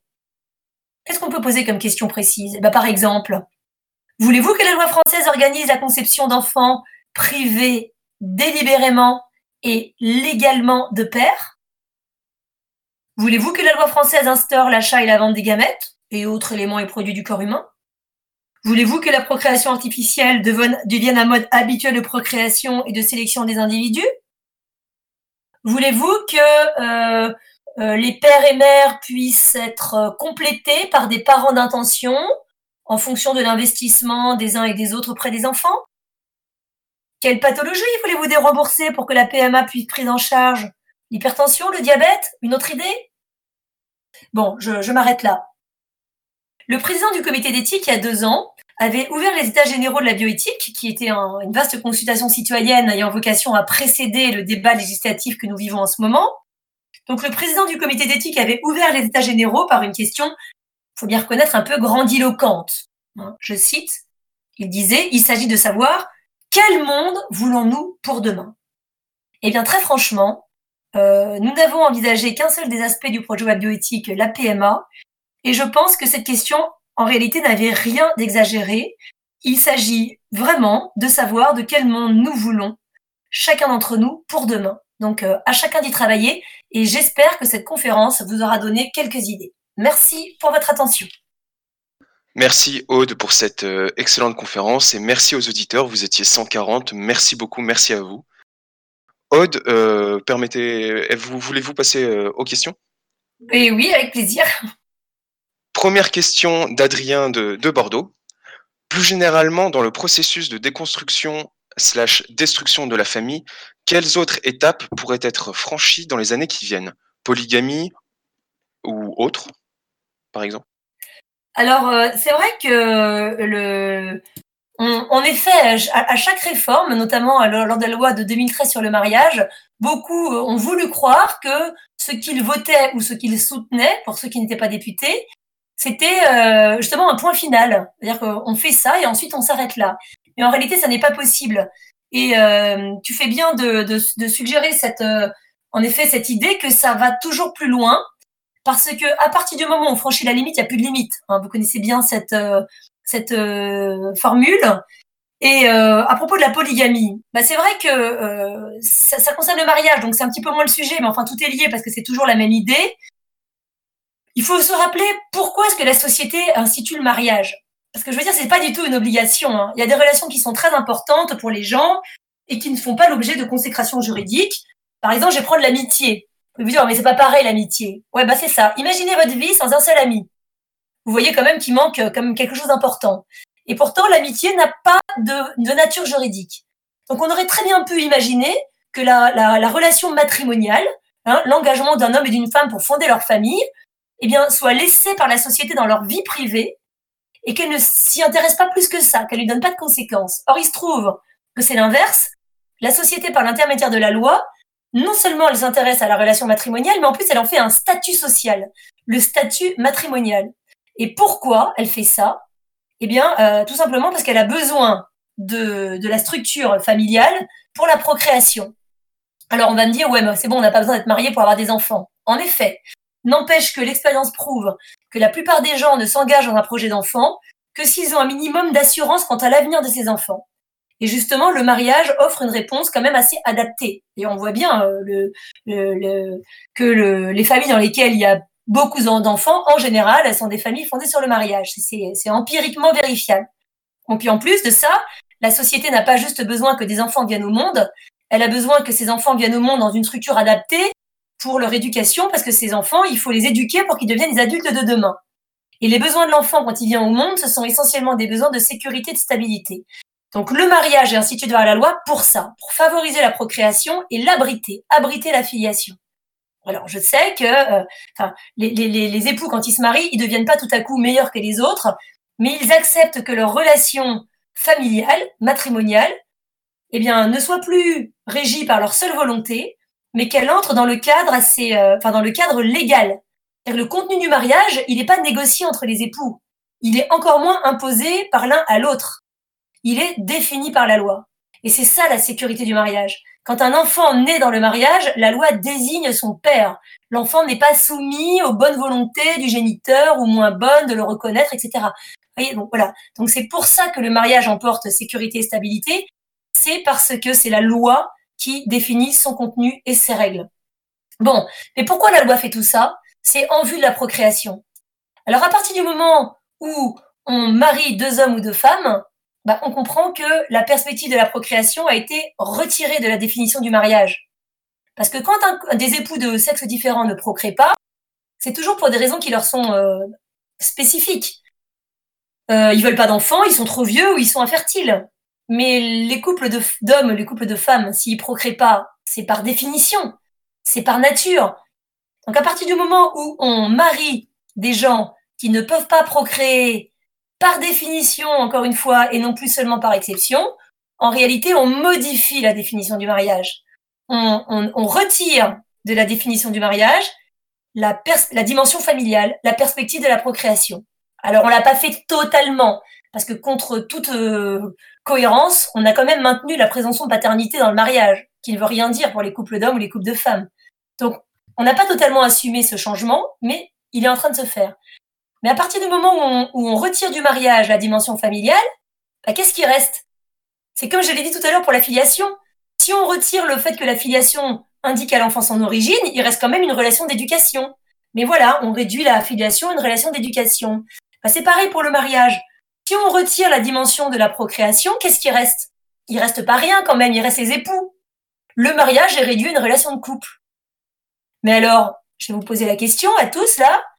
Euh, quel genre de service social rend le couple qui justifie un traitement de faveur de la part de la loi, un statut social avec des avantages en plus? Quel genre de service social rend le couple? Si c'est la cohabitation euh, qui rend ce service, alors dans ces cas-là, des colocataires devraient bénéficier des avantages matrimoniaux. Et on voit qu'en réalité, sous prétexte de remédier à une inégalité imaginaire qui résultait du mariage homme-femme, on a instauré des inégalités bien réelles à l'égard de tous ceux qui ne sont pas en couple. Et ça rejoint la question, excuse-moi, j'étais un peu longue, mais je ne pouvais pas répondre brièvement, c'est que du coup, euh, pourquoi est-ce que le couple est avanté par rapport aux célibataires Et pourquoi est-ce que le couple est avantagé par rapport à tous ceux qui vivent d'autres formes de vie que le couple, à commencer par la polygamie plus généralement tous ceux qui se revendiquent de la polyamorie, l'amour en groupe, les troupes notamment. Voilà, c'est-à-dire que euh, à partir du moment où la, cohérence, la, de, départ d'une institution est, euh, est abandonnée, eh bien ensuite les limites qui sont posées sont toutes arbitraires. Pourquoi rester à deux? Pourquoi est-ce que c'est la reconnaissance de la de la de la de la relation affective à deux pourquoi est-ce que le mariage serait la reconnaissance sociale de la relation vécue par deux personnes? Pourquoi la relation vécue par trois personnes ou quatre aurait moins de valeur? Vous voyez, dès lors qu'on renonce à la cohérence de l'institution, toutes les limites sont incohérentes, sont arbitraires. Et en tant que telles, elles n'ont pas vocation à durer. Et c'est pour ça que la question est très pertinente, c'est que euh, il n'y a aucune raison de limiter eh bien, le mariage à la relation de deux personnes, de la même manière que dans la filiation, à partir du moment où on détache la filiation de la référence objective à la réalité charnelle de la procréation, c'est elle qui désigne les parents au nombre de deux. Hein. À partir du moment où on détache la filiation de cette réalité charnelle, eh bien, il n'y a aucune raison de limiter le nombre des parents à deux. On a renoncé à la, à à la limite objective. Il faut deux parents, un homme, une femme. Et à partir du moment où on renonce à la limite objective, toutes les limites arbitraires sont immédiatement contestées est contestable. Hein, il faut bien le dire. Donc oui, euh, en effet, enfin il y a euh, euh, toutes ces euh, c'est, je sais plus exactement de quoi il était question en plus de la polygamie, mais il n'y a pas de limite rationnelle à opposer à ces demandes, si ce n'est de rétablir les institutions sur leur signification réelle. Le mariage est institué par la société pour abriter la procréation parce que le besoin numéro un de toute société est de renouveler ses générations, voilà. Et du coup, le mariage, eh ben, il découle de ça. La filiation, elle est là pour dire à chacun d'où il vient, de qui il est né. Alors, on tolère un petit peu de, éventuellement, une petite marge de manœuvre avec la filiation symbolique, mais on est toujours en référence à la réalité charnelle. On se réfère à cette réalité. Elle reste la référence. Mais si on abandonne, euh, ensuite, il n'y a plus de limite. Merci. je m'arrête là que j'ai répondu longuement. Merci Aude pour euh, cette, euh, cette, cette, réponse très, très complète. Donc, question suivante. Euh, vous dites que l'adoption permet de réparer une injustice dont l'enfant a été victime, qu'elle est dans l'intérêt de l'enfant? Quid de l'adoption par des couples homosexuels? Oui, alors très bonne question. Euh, L'adoption, en effet, est là pour réparer le fait qu'un enfant a été privé par les malheurs de la vie d'un de ses parents ou des deux.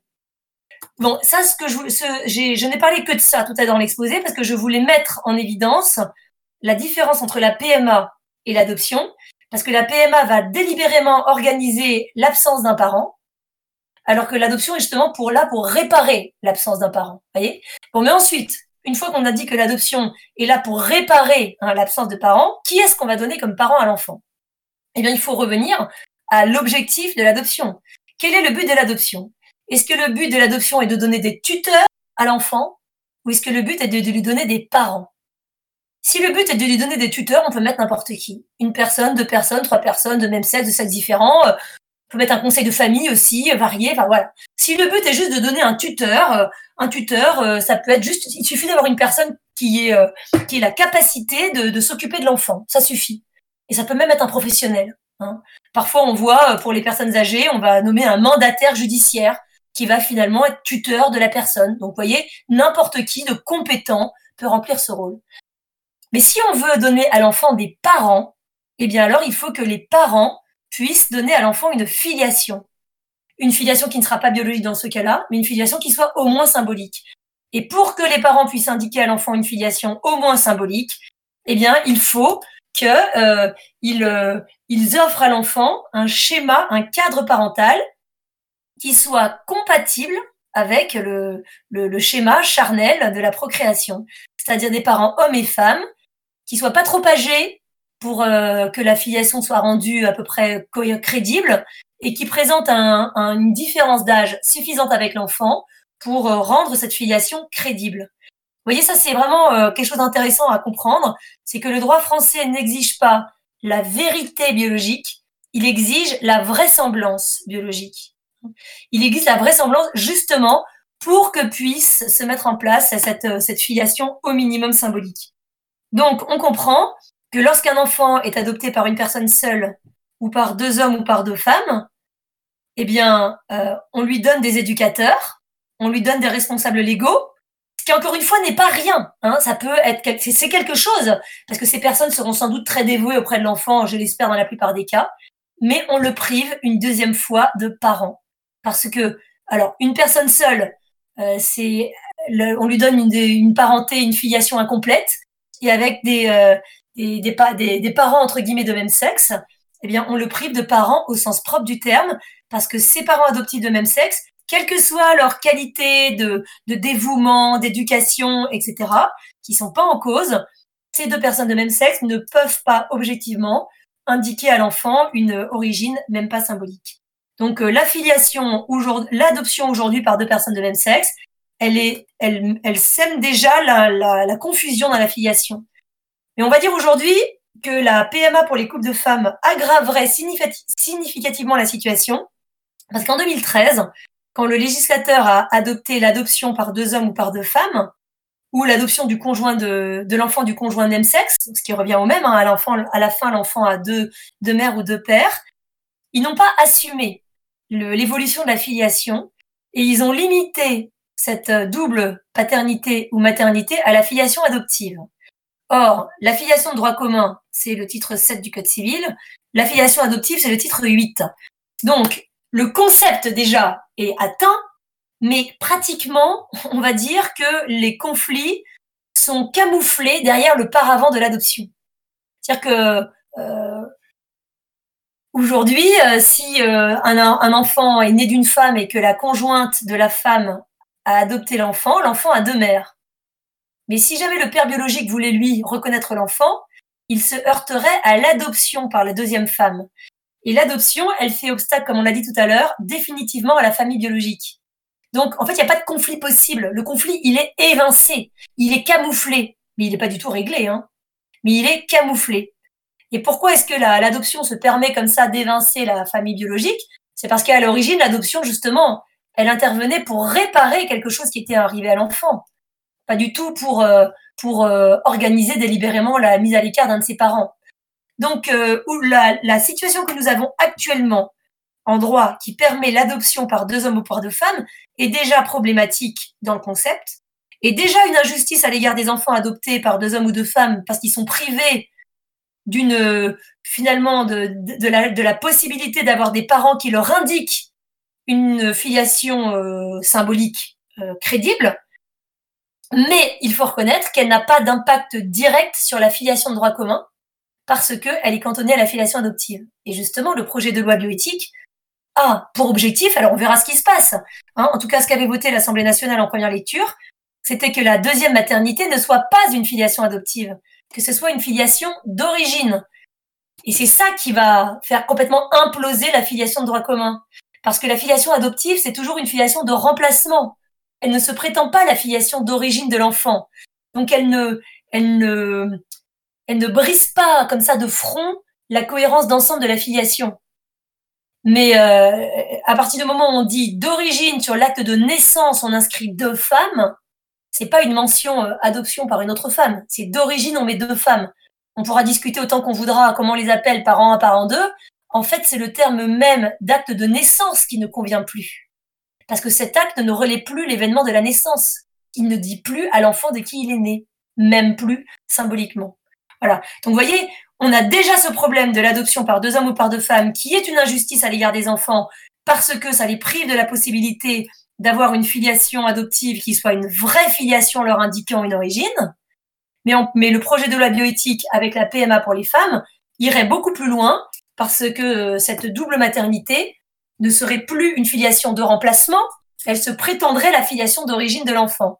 Et si elle se prétend la filiation d'origine, alors là, on fait vraiment on change vraiment le sens de l'affiliation. Voilà. Merci Aude pour, euh, pour votre réponse. Question suivante. Que répondre aux individus assurant qu'un enfant sans père peut mener une vie sans problème et inconvénients et que le rôle du père peut être remplacé par une deuxième mère tout aussi aimante? Alors, j'espère bien que les enfants qui n'ont pas de père peuvent réussir leur vie. Je euh, il manquerait plus que ça en plus, qu'ils puissent pas réussir leur vie. Dire, euh, en effet, euh, on sait, enfin, je veux dire, euh, il y a peut-être même parmi parmi vous des personnes qui n'ont, qui ne savent pas qui est leur père ou qui n'ont pas connu ou qui l'ont perdu. Et euh, ça fait partie des, difficultés auxquelles chacun se heurte, chacun les siennes. Et, euh, et heureusement que les difficultés que la vie euh, suscite peuvent être dépassées, peuvent être transcendées.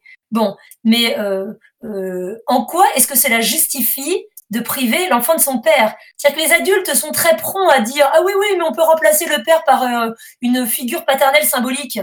Alors pourquoi est-ce qu'ils se remplacent pas leur enfant par un enfant symbolique? Ils n'ont pas un neveu ou un filleul là dans leur entourage qui pourrait servir d'enfant symbolique? Ils voient bien que c'est pas la même chose que d'avoir un enfant, un enfant qui est son enfant. Donc pourquoi est-ce que pour l'enfant, lui, on considère qu'avoir son père, ça pourrait être remplacé comme ça par une figure paternelle symbolique? Je pourquoi pas Mais dans ces cas-là, que les adultes acceptent eux aussi de passer de l'enfant, leur enfant, à l'enfant symbolique. Et alors là, je commencerai à prendre au sérieux la figure paternelle symbolique. En attendant, non. Parce qu'encore une fois, on ne peut pas euh, affirmer pour les uns, euh, ah non, mais pour moi, avoir mon enfant, c'est hyper important, un filleul, ça n'a rien à voir, c'est pas du tout pareil. Et pour l'enfant, lui, avoir son père ou avoir un oncle, c'est censé être équivalent. Ça, ça n'est pas juste. Hein, la justice, c'est euh, récuse les, les, les la, la, on peut pas avoir une justice à double vitesse, voyez? Bon, et alors, si certains enfants, malheureusement, par les aléas de la vie, les responsabilités des uns, euh, les, les, les tremblements de terre, les maladies, ou je sais pas quoi, sont privés de leur père, c'est une chose. Hein, c'est une difficulté. Il y en aura bien d'autres, il y en a bien d'autres. Mais encore une fois, ça ne peut pas servir de prétexte à organiser l'absence de père. À ce compte-là, voilà, il y a des gens qui ont des accidents, qui sont privés de leurs jambes, qui sont privés d'autre chose. Et vous savez quoi? Eh ben Dieu merci, pour certains, on, on- on ils réussissent quand même à réussir leur vie. C'est pas facile, mais même, euh, on peut même aller plus loin. Il est possible que quelqu'un mène une vie tout à fait superficielle, euh, il soit à moitié dépressif, il va avoir un accident grave qui va l'obliger à trouver en lui des ressources pas possibles, et finalement, euh, en petite chaise roulante, il va complètement transcender sa difficulté, et peut-être même qu'il va prendre sa vie à bras le corps et qu'il aura une vie bien plus intéressante et bien plus profonde qu'il avait quand il avait ses jambes. Est-ce que vous allez pouvoir en déduire qu'on pourrait euh, priver de quelqu'un de, ses jambes de façon sous prétexte qu'on peut qu'on peut s'en passer? Oui, voilà. Donc euh, encore une fois, à chaque fois qu'on me dit ça, je dis d'accord, mais appliquons la règle à tous alors. Si un enfant peut se contenter d'une figure symbolique, pourquoi un adulte ne peut pas se contenter d'un enfant symbolique? Et là, on comprend que, en effet, le symbole ou la réalité, c'est quand même pas tout à fait la même chose. Enfin, je pense. Merci Aude. Question suivante. Euh, comment faire comprendre aux gens de gauche que les mesures PMA ou mariage pour tous servent d'abord le matérialisme consumériste et que la promotion infinie des droits individuels dessert l'individu en l'isolant bah ça c'est vrai que c'est un, grand mystère hein, que les gens qui sont euh, euh, culturellement et peut-être même sincèrement euh, opposés au libéralisme économique, etc., tout à coup dans, l'ordre familial, dans l'ordre moral, ils adhèrent à un libertarisme à outrance et, et sans voir que en fait les deux sont liés et que euh, euh, cette, euh, ce libéralisme des, de la, dans, en matière de filiation, en matière de mariage, en réalité, il est lié au marché. C'est-à-dire, je pense, euh, je l'ai un petit peu esquissé, la PMA. euh, qui promeut la PMA Qui a intérêt à promouvoir la PMA C'est l'industrie pharmaceutique. C'est le marché de la PMA. D'ailleurs, à ce sujet, je vous suggère, pour ceux que ça intéresse, de lire un ouvrage qui vient de sortir d'une avocate qui s'appelle Olivia Sarton, qui est sorti chez Teki. Ça s'appelle PMA, ce qu'on ne vous dit pas. Je l'ai lu déjà deux fois, donc je peux témoigner. Ça se lit très facilement. C'est pas du tout un ouvrage spécialiste, ni pour les juristes, ni une ni autre. Simplement, passe en revue tout ce qu'on ne sait pas sur la PMA, à commencer par les, euh, le, le taux absolument incroyable de, de malformations, de maladies, enfin de risques médicaux pour les enfants, également pour les, les, les femmes qui, se, qui, qui subissent ces processus de fécondation in vitro, mais aussi les milliards hein, qu'il y a derrière les PMA et euh, les, en fait les véritables, les véritables moteurs de ces projets de loi. Et on voit bien que ce, en fait, ce libéralisme moral, enfin, je sais pas comment l'appeler, ce libéralisme en matière de filiation, il est directement lié au marché et au business du corps humain. C'était, comme elle l'explique, c'est vraiment une prouesse d'avoir réussi à rendre payant, à rendre, à faire du business avec euh, l'acte le plus vieux de l'humanité, faire des enfants, hein, et de convaincre les gens en plus que c'est une chance. Et, euh, et c'est un marché qui est exponentiel, enfin qui est sans limite. À chaque génération, on reprend à zéro. Dire, euh, et on peut pas garder l'enfant qu'on a eu il y a 20 ans. Hein. C'est lui maintenant qui en veut un. Donc, je c'est un marché qui est sans limite et qui, euh, qui rapporte très gros parce que comme on l'a dit, en plus, les, les, clients sont prêts à tout, sont prêts à tout pour euh, pour satisfaire leurs désirs. Donc euh, voilà. Donc euh, je, je, ne sais pas. Alors comment leur leur faire comprendre? Ah ben, Je pense qu'il faut déjà le, leur dire parce que peut-être qu'ils n'ont pas fait le lien. Et puis euh, peut-être que vous pouvez aussi leur suggérer de de lire l'ouvrage. Alors comment est-ce qu'il s'appelle déjà? Euh, c'est un, un, justement un écrivain de, de, gauche qui a écrit un article dans Libération il y a quelques années sur le marché de la PMA. Et il a écrit un livre euh, qui s'appelle euh, La production de l'humain, je pense. Si je retrouve, là tape sur mon ordinateur en même temps que je vous parle. Le, voilà, Alexis Escudero, La reproduction artificielle de l'humain. Donc lui, il a écrit un livre justement où il dit mais comment se fait-il que les gens de gauche comme moi euh, soient aveugles sur cette réalité de la marchandisation des corps qu'on nous vend sous, sous couvert d'égalité des droits et de euh, protection des minorités, etc. Et si vous n'avez pas envie de, de, lire tout le bouquin, eh bien, allez sur Google, vous tapez Alexis Escudero dans Libération. Il a écrit un article il y a quelques années qui est totalement encore d'actualité et qui finalement résume son bouquin. Donc euh, avec ça, euh, euh et puis l'avantage c'est que lui il est crédible parce que lui il se revend, enfin il est crédible. En tout cas, euh, puisque la question c'était comment faire euh, peut-être sensibiliser des personnes de gauche hein, à cet aspect-là du marché des corps, eh bien lui, il vient vraiment de la gauche, il a une culture de gauche, donc euh, peut-être qu'il est mieux placé en plus pour, euh, convaincre sur ce sujet. Merci Aude pour, pour votre réponse encore une fois extrêmement complète. Merci à vous. Question suivante d'Adrien. La loi dite du mariage pour tous est l'un des fondements de tous les abus et de et de cette injustice que vous décrivez. Devons-nous abroger la loi Taubira? Comment pourrons-nous le faire d'un point de vue du droit? Alors oui, bien sûr qu'il faut abroger la loi Taubira. Il se trouve qu'aujourd'hui, il n'y a pas de projet de loi d'abrogation de la loi Taubira. Donc on a fait une conférence sur la PMA parce qu'il y a un projet sur la PMA. Donc euh, histoire de se rattacher à l'actualité, on a parlé de la PMA, mais on pourrait très bien faire un topo aussi sur l'abrogation du mariage, euh, du mariage de personnes de même sexe, et euh, ce serait pour, ce serait très utile également il n'y a aucun problème juridique à, abroger le, mariage d'hommes de, ou de femmes. Euh, ça a été très facile. Ils ont modifié le code civil, on a modifié juste quelques mots dans, le code civil. Euh, le mariage est l'union de deux personnes de sexe différent ou de même sexe. Eh ben, on, enlève les trois mots ou de même sexe, et puis c'est réglé. Hein. Donc euh, techniquement, c'est très simple, et juridiquement, il n'y a absolument aucun obstacle. Ce que la loi a fait, elle peut parfaitement le défaire. Bah, heureusement, Sinon, on pourrait jamais voter aucune loi. Tous les jours, bon, sauf en ce moment, mais tous les jours, le Parlement vote des lois qui abrogent d'autres lois. On ne voit pas pourquoi la loi sur le mariage serait au-dessus du lot. Il n'y a aucune difficulté et il n'y a aucun droit acquis. C'est-à-dire que ce qui est sûr, c'est que si on devait revenir, si euh, on avait une majorité politique capable de rétablir le mariage comme ce qu'il est, à savoir euh, l'institution que la société propose à l'homme et à la femme pour euh, abriter leur famille, c'est une proposition, hein, c'est pas une obligation. Si on veut faire des enfants, des enfants sans se marier et sans la protection de la loi, on peut toujours. Et donc, si on veut rétablir le mariage comme ça, euh, euh, la, seule, la seule question qui pourrait se poser, c'est que faire des époux de même sexe qui sont déjà mariés Et là, même si techniquement on pourrait toujours imaginer, pourquoi pas, de démarier les gens, il n'y a pas d'utilité à faire ça et euh, la, la, la, loi qui euh, rétablirait le mariage comme l'union, comme euh, la structure abritant l'union d'un homme et d'une femme en vue de, de, fonder une famille, eh bien, elle ne serait pas rétroactive. Et donc, on aurait, on, enseignerait ensuite en histoire du droit aux étudiants. Ben voilà, entre 2013 et je sais pas, allez, je sais pas quand est-ce qu'on abrogera cette loi.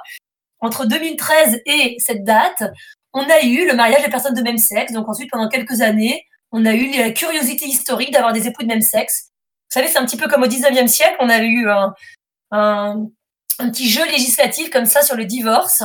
Donc, euh, le Code civil, d'abord, la Révolution française avait euh, euh, légalisé, le, instauré le divorce dans, le code civil, dans la loi. Le Code civil n'existait pas, pardon.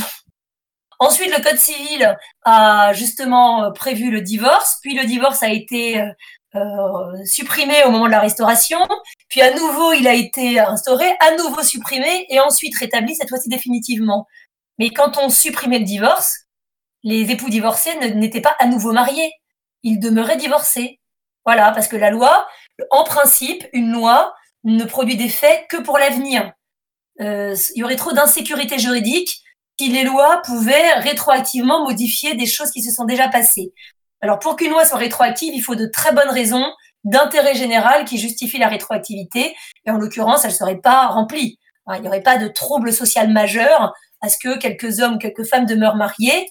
Euh, voilà, ces situations euh, euh, diminueraient avec le temps jusqu'à totalement disparaître. Et puis, en tout cas, abroger le mariage de même sexe, il n'y a, a, rien de plus simple hein, juridiquement. Tout ce qu'il faut, c'est la volonté politique. Ça, en revanche, c'est déjà moins facile. Merci Aude. Question suivante de Michael. La PMA et sa sœur jumelle, la GPA, ne sont-elles pas les coups de grâce à une notion de famille déjà affaiblie, ce qui nous conduirait à un monde où complémentarité et altérité ne sont plus que des mythes, voire des contraintes indésirables? Alors, est-ce que c'est le coup de grâce? Je sais pas. Euh, ça pourrait, oui. C'est vrai que la GPA, c'est exactement la sœur jumelle de la PMA. Il y a juste une difficulté de plus, c'est utiliser une femme. Et quand même aussi, euh, il faut euh, remettre un enfant. Bon, enfin, quand on voit la, la, la, passivité des pouvoirs publics à l'égard de la, de la GPA, quand elle se pratique à l'étranger ou même quand elle se pratique en France, bon, on voit que euh, en réalité, c'est vraiment la sœur jumelle. Est-ce que c'est le coup de grâce? Je ne crois pas. Je crois que la chance de notre époque, c'est que justement, ces principes libertaires complètement irresponsables, je fais ce que je veux, il n'y a aucune loi au-dessus de moi, tout ce qui compte, c'est la volonté humaine, à tel point que le droit est un produit de la volonté. Alors avant, on disait la loi est l'expression de la volonté générale. Hein. c'est la définition révolutionnaire qu'on trouve dans la Déclaration des droits de l'homme et du citoyen de 1789. Bon bah euh, quelques siècles d'individualisme plus tard, la volonté générale, personne n'en a plus rien à faire et maintenant c'est la volonté tout court, individuelle. Hein. Donc on a fait du droit un produit de la volonté, mais pendant des générations, euh, les gens ont, ont relayé, enfin ont transmis cette, euh, ce volontarisme qui en soi est complètement irresponsable euh, sans l'appliquer eux-mêmes. Moi, je, je, je, me souviens très bien de gens que je connais qui sont décédés maintenant, donc c'est quand même deux générations avant, ça, ça fait pas, pas très loin, qui professaient un libertarisme intellectuel qui, qui, qui les séduisait, alors que c'était des gens qui étaient une droiture dans leur propre vie exemplaire. Jamais ils n'auraient mis en principe, en pratique, pardon, leurs principes libertaires dans leur propre vie. Mais ils se piquaient d'ouverture d'esprit et compagnie. Bon, bref, pendant des générations, les gens n'ont pas mis en, en, pratique cette idée. Euh, ce qui fait la dignité humaine à la Kant, c'est le fait de se donner ses propres lois, c'est l'autonomie radicale et compagnie. On professait ça, mais en réalité, tout le monde se comportait comme si oui, il fallait obéir à la justice. Sauf que les arrière, arrière, arrière, arrière petits enfants de Kant, ils prennent ça au premier degré. Euh, moi, euh, je fais, je, je n'obéis qu'aux lois que je me donne et que je me donne à moi-même parce que la loi qu'on s'est donnée ensemble, elle m'intéresse pas du tout. Voilà. Donc je crois que la chance de notre époque, c'est que ces principes qui étaient erronés à la base, on voit enfin aujourd'hui pour enfin leurs méfaits parce que justement euh, la PMA et la GPA, ça permet de voir à quelles conséquences pratiques euh, conduisent ce relativisme, ce volontarisme, la volonté qui est la seule norme, qui est la seule référence et qui n'obéit à rien du tout concrètement, on voit les limites là. Hein, on voit à quelle, à quelle limite aboutit le fait de couper le droit de sa finalité, à savoir la justice. La loi, c'est pas juste l'expression de la volonté générale. La loi, elle est au service de la justice. Elle est là pour donner des, des, des, solutions justes. Hein, donc, euh, euh, et, et, je pense que euh, euh loin d'être le coup de grâce, c'est à voir. C'est un coup de poker. Enfin, de toute façon, c'est un coup de poker. C'est pas nous qui avons lancé les dés, hein, ni qui avons distribué les cartes.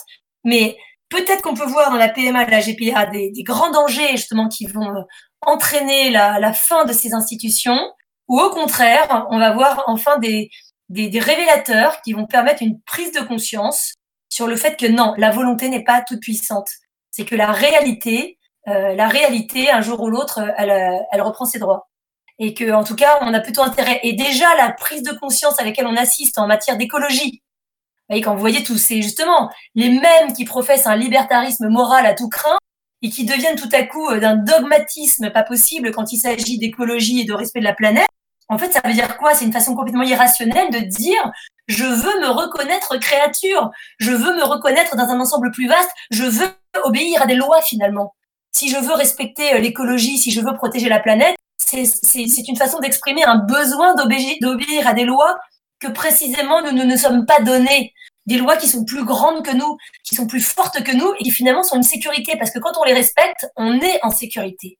Voilà. Et donc je pense que cette prise de conscience euh, du euh, peut-être euh, dans le domaine écologique, elle peut aussi contribuer à une prise de conscience que la nature en général c'est super, mais que la nature humaine aussi ça existe. Hein et tout ça, c'est la chance de notre époque et euh, de, de, rétablir justement le droit, c'est-à-dire les relations sociales, c'est-à-dire la société tout entière sur des bases saines et objectives. je ne sais pas si c'est ça la question, je suis peut-être un peu partie ailleurs. Excusez-moi si c'est le cas. Euh, il, n'y a pas de souci, Aude. Euh, on peut passer à la question suivante. Euh, l'eugénisme découlant de la PMA risque-t-il de voir apparaître un homo novus qui serait débarrassé de tous ses défauts? Alors ça, c'est exactement la question que me posent chaque année les étudiants ils disent mais madame, euh, en fait euh, c'est super euh, d'avoir la possibilité de sélectionner les enfants, d'avoir des enfants qui n'ont pas de maladie génétique. Mais pourquoi pas si on a envie d'avoir trois garçons et deux filles et en plus d'en avoir un qui est sportif, un qui est musical. Enfin, si on peut choisir et puis si en plus on peut leur mettre des gènes qui les protègent contre tel truc ou tel autre. Bon, alors là je vais laisser Jacques Testard encore une fois répondre. Et il explique que en réalité, contrairement à ce qu'on pourrait penser, l'humanité ne se rend pas service avec l'eugénisme. Alors d'abord, avant de citer Testard, euh, je ne sais plus s'il dit ça, donc ça c'est moi. Euh, d'abord, la première chose, c'est que, euh, enfin, ce n'est pas un cadeau pour l'humanité, l'eugénisme. Déjà, c'est pas un cadeau pour l'enfant en question. Ça, c'est de moi, c'est pas Jacques Testard. Pourquoi c'est pas un cadeau pour l'enfant en question? Parce que l'enfant est programmé pour correspondre à tel projet. Et il y a une attente de résultats qui pèse sur l'enfant et qui euh, euh, peut, euh, enfin qui n'est pas du tout un cadeau pour l'enfant, qui va mettre sur ses épaules un poids. C'est-à-dire que l'enfant qui a été sélectionné parmi peut-être 20 embryons ou 30 embryons, il a été sélectionné parce qu'il avait telle ou telle qualité. Donc on attend qu'il ait ces qualités. Et s'il n'est pas à la hauteur de la situation, la déception hein, sera, sera là. Alors déjà, cette sélection, ça expose les, les enfants à ce qu'on appelle le syndrome du survivant le syndrome du survivant, c'est pas du tout réservé à la PMA. C'est le complexe vécu par une personne qui a survécu à un événement où tous les autres sont morts. Alors ça peut être un tremblement de terre, euh, une prise d'otage.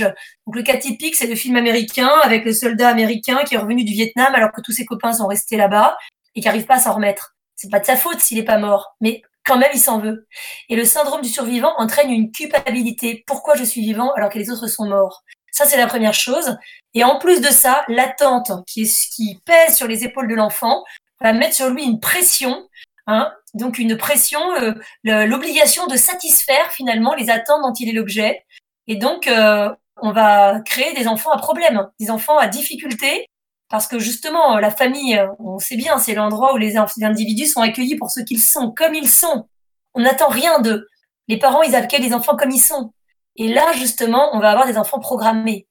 Et on les accueille avec l'idée qu'ils vont euh, remplir les attentes. Donc déjà, pour les enfants eux-mêmes, euh, c'est pas forcément un cadeau. Ok, ils n'auront pas telle ou telle maladie, mais en revanche, ils vont avoir d'autres problèmes.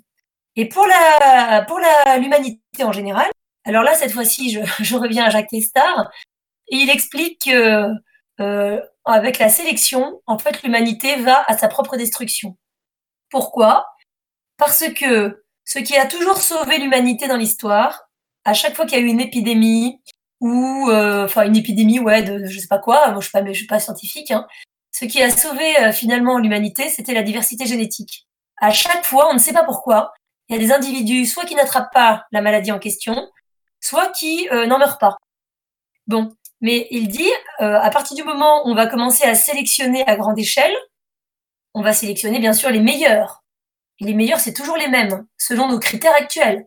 Donc c'est ceux qui n'auront pas euh, de maladie génétique, ils n'auront pas la mucoviscidose, ils n'auront pas la trisomie 21, ils n'auront pas le ceci. Bon, ok, ils n'auront pas les maladies connues. Et donc on va, comme on, va sélectionner toujours les mêmes profils, on va procéder à finalement une espèce de conformisation de la société. On va se ressembler tous pas mal sur nos, nos, critères génétiques. Et il dit, et une fois qu'on en est là, il suffit qu'il y ait un petit virus qui mute, je sais pas où. Bon, c'est vraiment le moment typique pour parler de ça là avec euh, donc l'épidémie qu'on a. Il suffit qu'il y ait un virus qui mute, je sais pas où, et qu'une maladie imprévue apparaisse. Alors cette fois-ci, soit on sera tous résistants, soit on va tous y passer. Parce que la diversité qui nous a tous, qui nous a sauvés jusque-là, eh bien, on s'en sera privé. Voilà. Donc euh, finalement, l'eugénisme, la sélection, euh, ce n'est un cadeau ni pour l'individu ni pour l'espèce. Et ça me rappelle d'ailleurs ce que disait le professeur Lejeune, là j'y pense maintenant, il disait, regardez euh, chez les Grecs, la cité qui a le plus, parce que l'Antiquité a pratiqué l'eugénisme allègrement partout. Hein. Et d'ailleurs, pas seulement l'Antiquité, euh, même le, le XXe siècle, on a eu des, euh, des, des, campagnes dans de nombreux pays de stérilisation de catégories entières de population qui n'étaient pas jugées dignes de se reproduire, etc. Donc l'eugénisme, c'est, c'est, quelque chose qui, qui, qui, est très vieux et qui, qui revient régulièrement. Mais enfin, parmi les cités grecques, il disait, regardez, la cité grecque qui a le plus sélectionné, c'est Sparte. C'est Sparte qui a procédé à une sélection à outrance. Et je cite de mémoire, hein, il disait Sparte est la seule cité qui n'ait légué à l'histoire aucun poète, aucun musicien, aucun artiste, enfin voilà, que des guerriers. Alors c'est super d'avoir des guerriers, hein, je dis pas que, mais donc est-ce que avec leur sélection à outrance, en fait, ils se sont privés finalement de toute une portion de l'humanité? Et est-ce qu'on n'a pas besoin d'artistes? Est-ce qu'on n'a pas besoin de poètes? Est-ce qu'on n'a pas besoin euh, et, voilà, donc euh, euh, c'est une façon un petit peu peut-être romantique de, de, voir la question, mais bon, tout ça pour dire que la sélection n'est pas forcément une chance, ni pour l'individu, ni pour la collectivité. Merci Aude, très très bonne réponse à une question intéressante et, d'actualité. Très bonne question C'est un, sujet, hein, c'est, un sujet qui, en effet, c'est un sujet qui revient couramment sur, sur le devant de la scène. Euh, donc prochaine question. Euh, si la LMPT a donc la, marche pour tout, la manif pour tous pardon, a échoué en 2013, comment pourrait-elle réussir? Politiquement, il n'y a que le Parti chrétien-démocrate à parler de ces sujets. Alors euh, moi, je ne dirais pas que la manif pour tous a échoué en 2013. la manif pour tous en 2013 a c'est pas la manif pour tous, hein, c'est la société française. La manif pour tous, c'est la partie visible. Hein, on est d'accord. Je, ne dis pas la manif, la manif pour tous n'est pas une personne.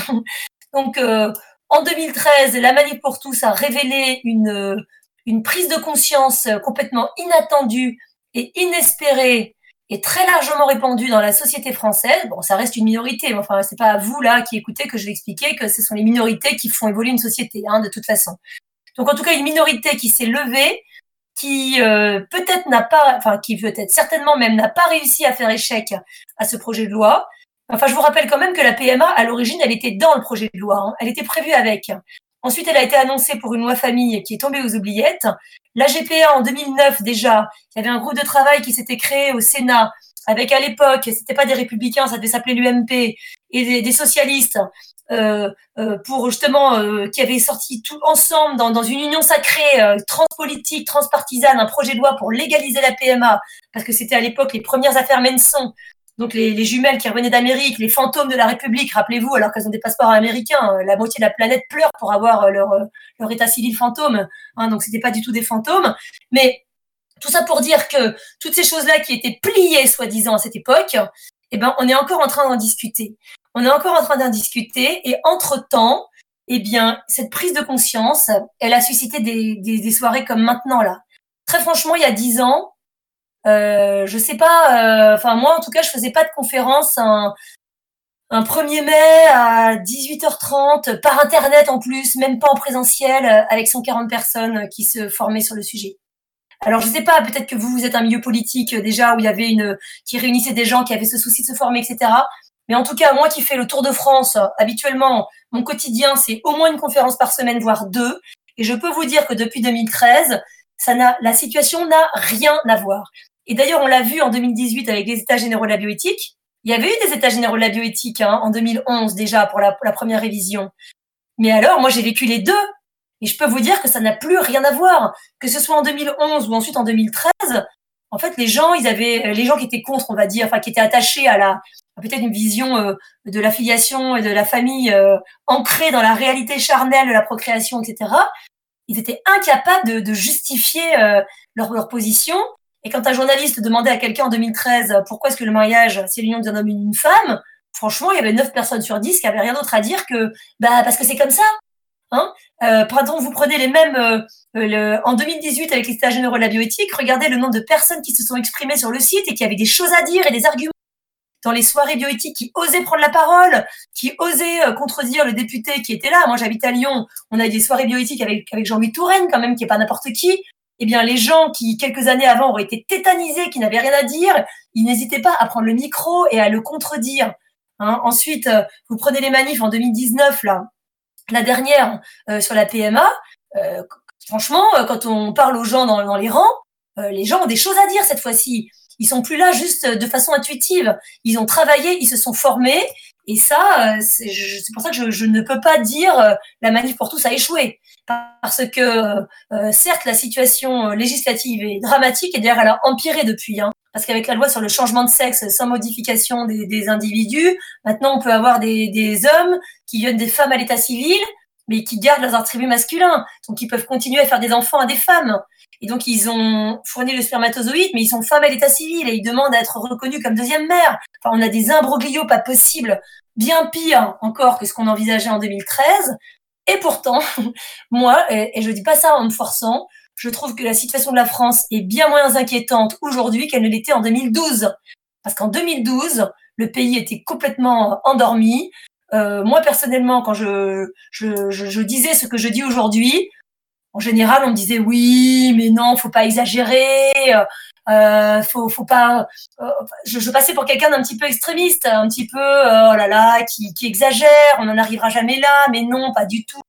Alors qu'aujourd'hui, le discours a complètement changé. Les gens sont bon alors qu'est-ce qu'on fait? Qu'est-ce à qui, à qui on écrit? Dites-nous qu'est-ce qu'il faut faire On veut agir, on veut plus rester les bras ballants. Vous voyez, je trouve que euh, la, la, la situation de ce point de vue est bien plus encourageante. Voilà, donc la manif pour tous n'a pas réussi à faire, à faire échouer la loi de 2013, mais pour le reste, elle est loin d'avoir échoué. Et l'héritage qu'on en a aujourd'hui euh, euh, se voit. Hein, il y a beaucoup de, de, gens qui sont investis, qui sont impliqués. Vous voyez, moi, je fais partie d'une association qui s'appelle Juristes pour l'enfance. Eh bien, à, à l'époque, en 2013, elle était euh, vraiment confidentielle. On était un tout petit groupe, on faisait des procès, c'est ça notre façon d'agir. On fait des procès pour faire respecter les droits de l'enfant.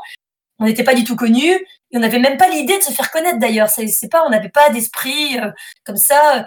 Et depuis, ça s'est étoffé et maintenant on est, on est une association qui euh, qui fait vraiment des choses euh, importantes, qui a, qui a des troupes.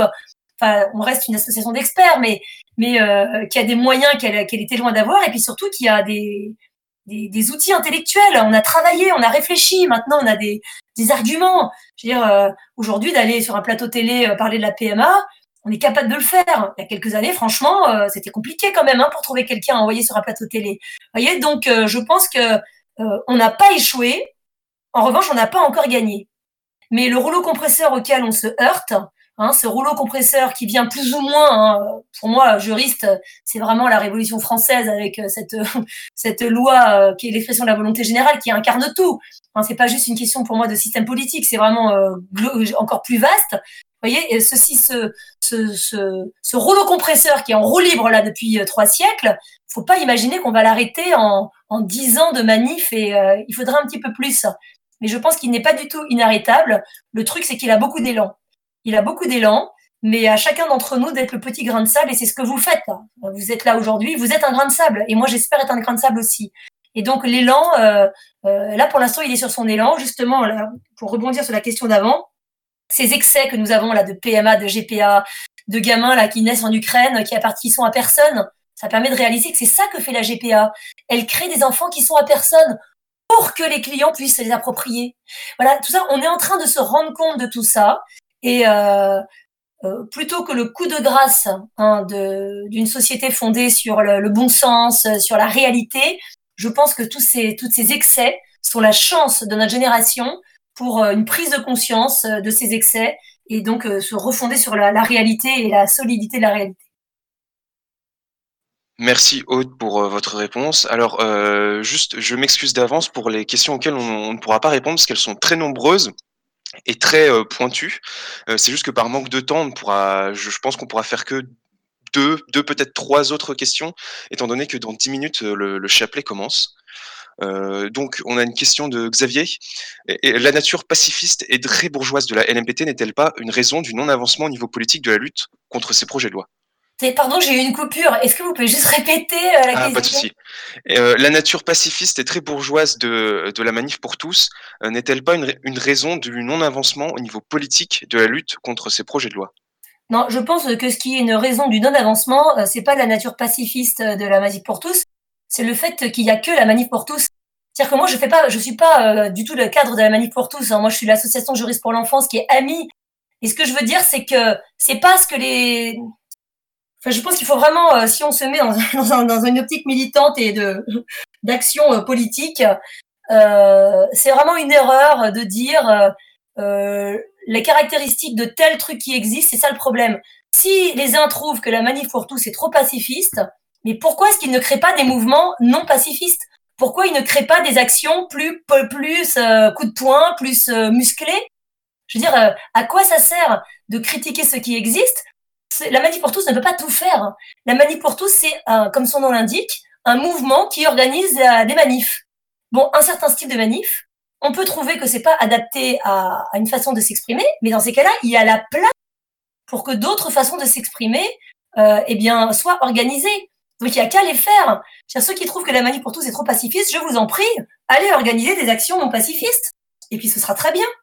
Et euh, euh, du moment enfin, que quelqu'un euh, va dans, dans, dans le même sens, je pense qu'il est inutile de, le- de, de se dire c'est pas ça qu'il faut faire. Bien malin celui qui sait ce qu'il faut faire. Parce qu'en réalité, la société, elle est vaste, elle est multiforme. Et les arguments, il faut être sur tous les créneaux. C'est comme on pourrait dire, euh, ça sert à rien d'être sur le créneau juridique. Ce qu'il faut, c'est être sur le créneau moral, c'est lui qui est important. Ou au contraire, le droit, on s'en fiche. Ce qui compte, c'est la force de la rue. Mais non, tout ça est complémentaire. Tout ça est complémentaire. Et euh, il faut du monde partout. Donc il faut des mondes dans les manifestations pacifistes. Peut-être qu'il faut du monde dans d'autres types d'actions. Il faut du monde au Parlement. Il faut du monde dans les hôpitaux. Il faut du monde dans l'éducation nationale. Enfin, je veux dire, voilà, il n'y a pas de. Je ne mettrai jamais en alternative. Est-ce qu'il faut faire ceci ou est-ce qu'il faut faire cela? Très franchement, ma réponse est toujours, moi, il faut tout faire. Que chacun fasse selon son feeling, selon ses compétences, selon les occasions qu'il a, selon le poste qu'il occupe. Vous comprenez bien que moi, qui suis représentante d'une association, qui fait des procès, je peux pas me permettre d'aller casser la figure à un flic. Enfin, je veux dire, comment, quelle serait ma crédibilité? À quoi ça servirait? Mais si quelqu'un ici pense que c'est ça qu'il faut faire, pourquoi il le fait pas? Pourquoi il attend que les autres aillent le faire? Voyez? Euh, C'est-à-dire que euh, cette, euh, je pense qu'il y a vraiment pas du tout d'utilité à, à se dire telle action est inutile ou telle action, telle action ne sert à rien. Quand vous aurez découragé quelqu'un d'aller à une manifestation pacifiste, vous ne l'aurez pas convaincu d'aller faire autre chose. Vous l'aurez juste découragé, c'est tout. Donc il vaut mieux le laisser aller à sa manifestation pacifiste. Et si aussi, euh, pour tel ou tel, ton feeling, c'est un autre type d'action, et ben qu'à ça ne tienne, organise un autre type d'action. Mais, euh, mais euh, encore une fois, bien malin celui qui sait quelle est, quelle est l'action efficace, que chacun trouve une action, la sienne, et je pense que à force, hein, on arrivera à fissurer ce mur idéologique. Voilà. Merci Aude pour votre réponse. Euh, dernière question pour, euh, la soirée. Euh, ne pensez-vous pas que les arguments contre la PMA que l'on tire de la DDHC ou les slogans tels que liberté, égalité, paternité sont pernicieux car finalement toutes ces mesures découlent de la même idéologie? Bah, ce qu'il y a, c'est que si on considère que depuis Aristote, on est en décadence, alors oui, on peut rester chez nous, mais à partir du moment où on discute dans un pays où on a un parlement qui fonctionne sur certaines, qui fonctionne d'une manière, qui adopte des lois qui sont euh, sommées de respecter la Convention européenne des droits de l'homme, moi, dès que si un jour je prends le pouvoir, je dénonce la Convention européenne des droits de l'homme, soyons clairs, d'accord? Mais pour l'instant, elle existe. Euh, donc, elle existe, donc je m'en sers, je l'utilise. Parce que justement, euh, comme ces, droits de l'homme individualistes, relativistes, ils, se contredisent les uns les autres, eh bien, moi, je les utilise pour montrer ces contradictions et pour mettre leurs promoteurs devant leurs leur propres contradictions. Ah, vous dites que tout le monde a droit à, à de, connaître ses origines Eh bien, alors respectez-le. Pas de PMA. Très franchement, si je suis contre la PMA sans père, c'est pas parce que la Cour européenne des droits de l'homme me le dit. En plus, elle dit même pas ça. Hein. C'est pour d'autres raisons. Mais il se trouve que j'ai quoi comme arme? J'ai l'arme de la morale? Ok. Mais j'ai l'arme aussi de la CEDH. Donc autant utiliser les deux. Autant utiliser les deux. C'est comme si on disait, euh, il faut pas utiliser l'arme nucléaire parce que franchement, elle est pernicieuse à la base. Oui, d'accord, mais enfin, si on est dans un contexte de guerre nucléaire, si tu veux pas utiliser l'arme nucléaire, tu utilises quoi Un arc et une flèche? Oh bah bonne chance. Voilà. Donc moi, je pense qu'en effet, ces armes sont pernicieuses. Le système positiviste dans lequel nous sommes, il est faussé à la base. Mais qu'on le veuille ou non, on est dedans. Donc je travaille aussi au fait d'en sortir. Si ça vous intéresse, l'association Juriste pour l'enfance travaille pas toute seule, bien sûr, on n'a pas cette prétention-là, mais à, à, essayer de diffuser l'idée de refonder le droit sur la justice. Hein, on revient au droit romain, quoi, au droit, le droit à la justice, c'est le même mot. De refonder le droit sur la justice. Moi, dès que j'interviens quelque part, encore la semaine dernière sur la GPA, je dis en fait la GPA, c'est que le révélateur. Hein, c'est que depuis les Lumières, on a voulu justement euh, faire du droit un produit de la volonté. Voilà à quoi on arrive. Donc il faut refonder le droit sur la justice. Est-ce que c'est juste la GPA pour les enfants? Non. Hein, voyez Et donc, je, travaille aussi au fait de sortir de ce système qui est vicié et de le, de le rendre euh, plus, de le, d'essayer de le réparer et de le refonder solidement. Mais en attendant, ça n'empêche pas aussi d'utiliser les armes à l'intérieur du système parce que c'est les seules qu'on a. Voilà. Donc même si je, je suis d'accord avec le fait que, que, le, que ces armes font partie d'un système qui lui-même est, fondé sur des bases fausses, euh, ben, je crois que, alors ça, je respecte une opinion inverse, hein, et je respecte tout à fait l'idée des gens qui disent, moi, je ne veux pas me servir de la Cour européenne des droits de l'homme, je me sers d'autre chose. Du moment qu'il se sert d'autre chose. Par contre, s'il me dit, il ne faut pas se servir de la Cour européenne des droits de l'homme, et puis que lui, il fait rien, j'irai, bon, moi, d'accord, hein, merci beaucoup pour cet apport constructif au débat. Voilà, chacun choisit, prend les armes qu'il a. C'est ce que je disais. Moi, il se trouve que je suis prof de droit. Et mes armes, c'est les éléments juridiques. Donc je me sers de ces armes-là, mais je suis bien consciente que ce ne sont pas les seules, ce ne sont pas forcément les meilleures d'ailleurs, et pour beaucoup de gens, ce ne seront pas celles-là dont il faudra se servir. Mais c'est pas grave, que chacun se serve des armes qu'il a, et, euh, tout ça est complémentaire. Franchement, euh, je pense que je suis convaincue que tout ça est complémentaire. Merci Aude pour euh, votre conférence ainsi que, vos réponses à, nos questions. J'invite tous les auditeurs à Allez dans le salon Illustration Conférence pour y trouver une synthèse écrite de la conférence ainsi que le dernier ouvrage euh, d'Aude Mirkovic, donc la PMA, un enjeu de société. Euh, pour, euh,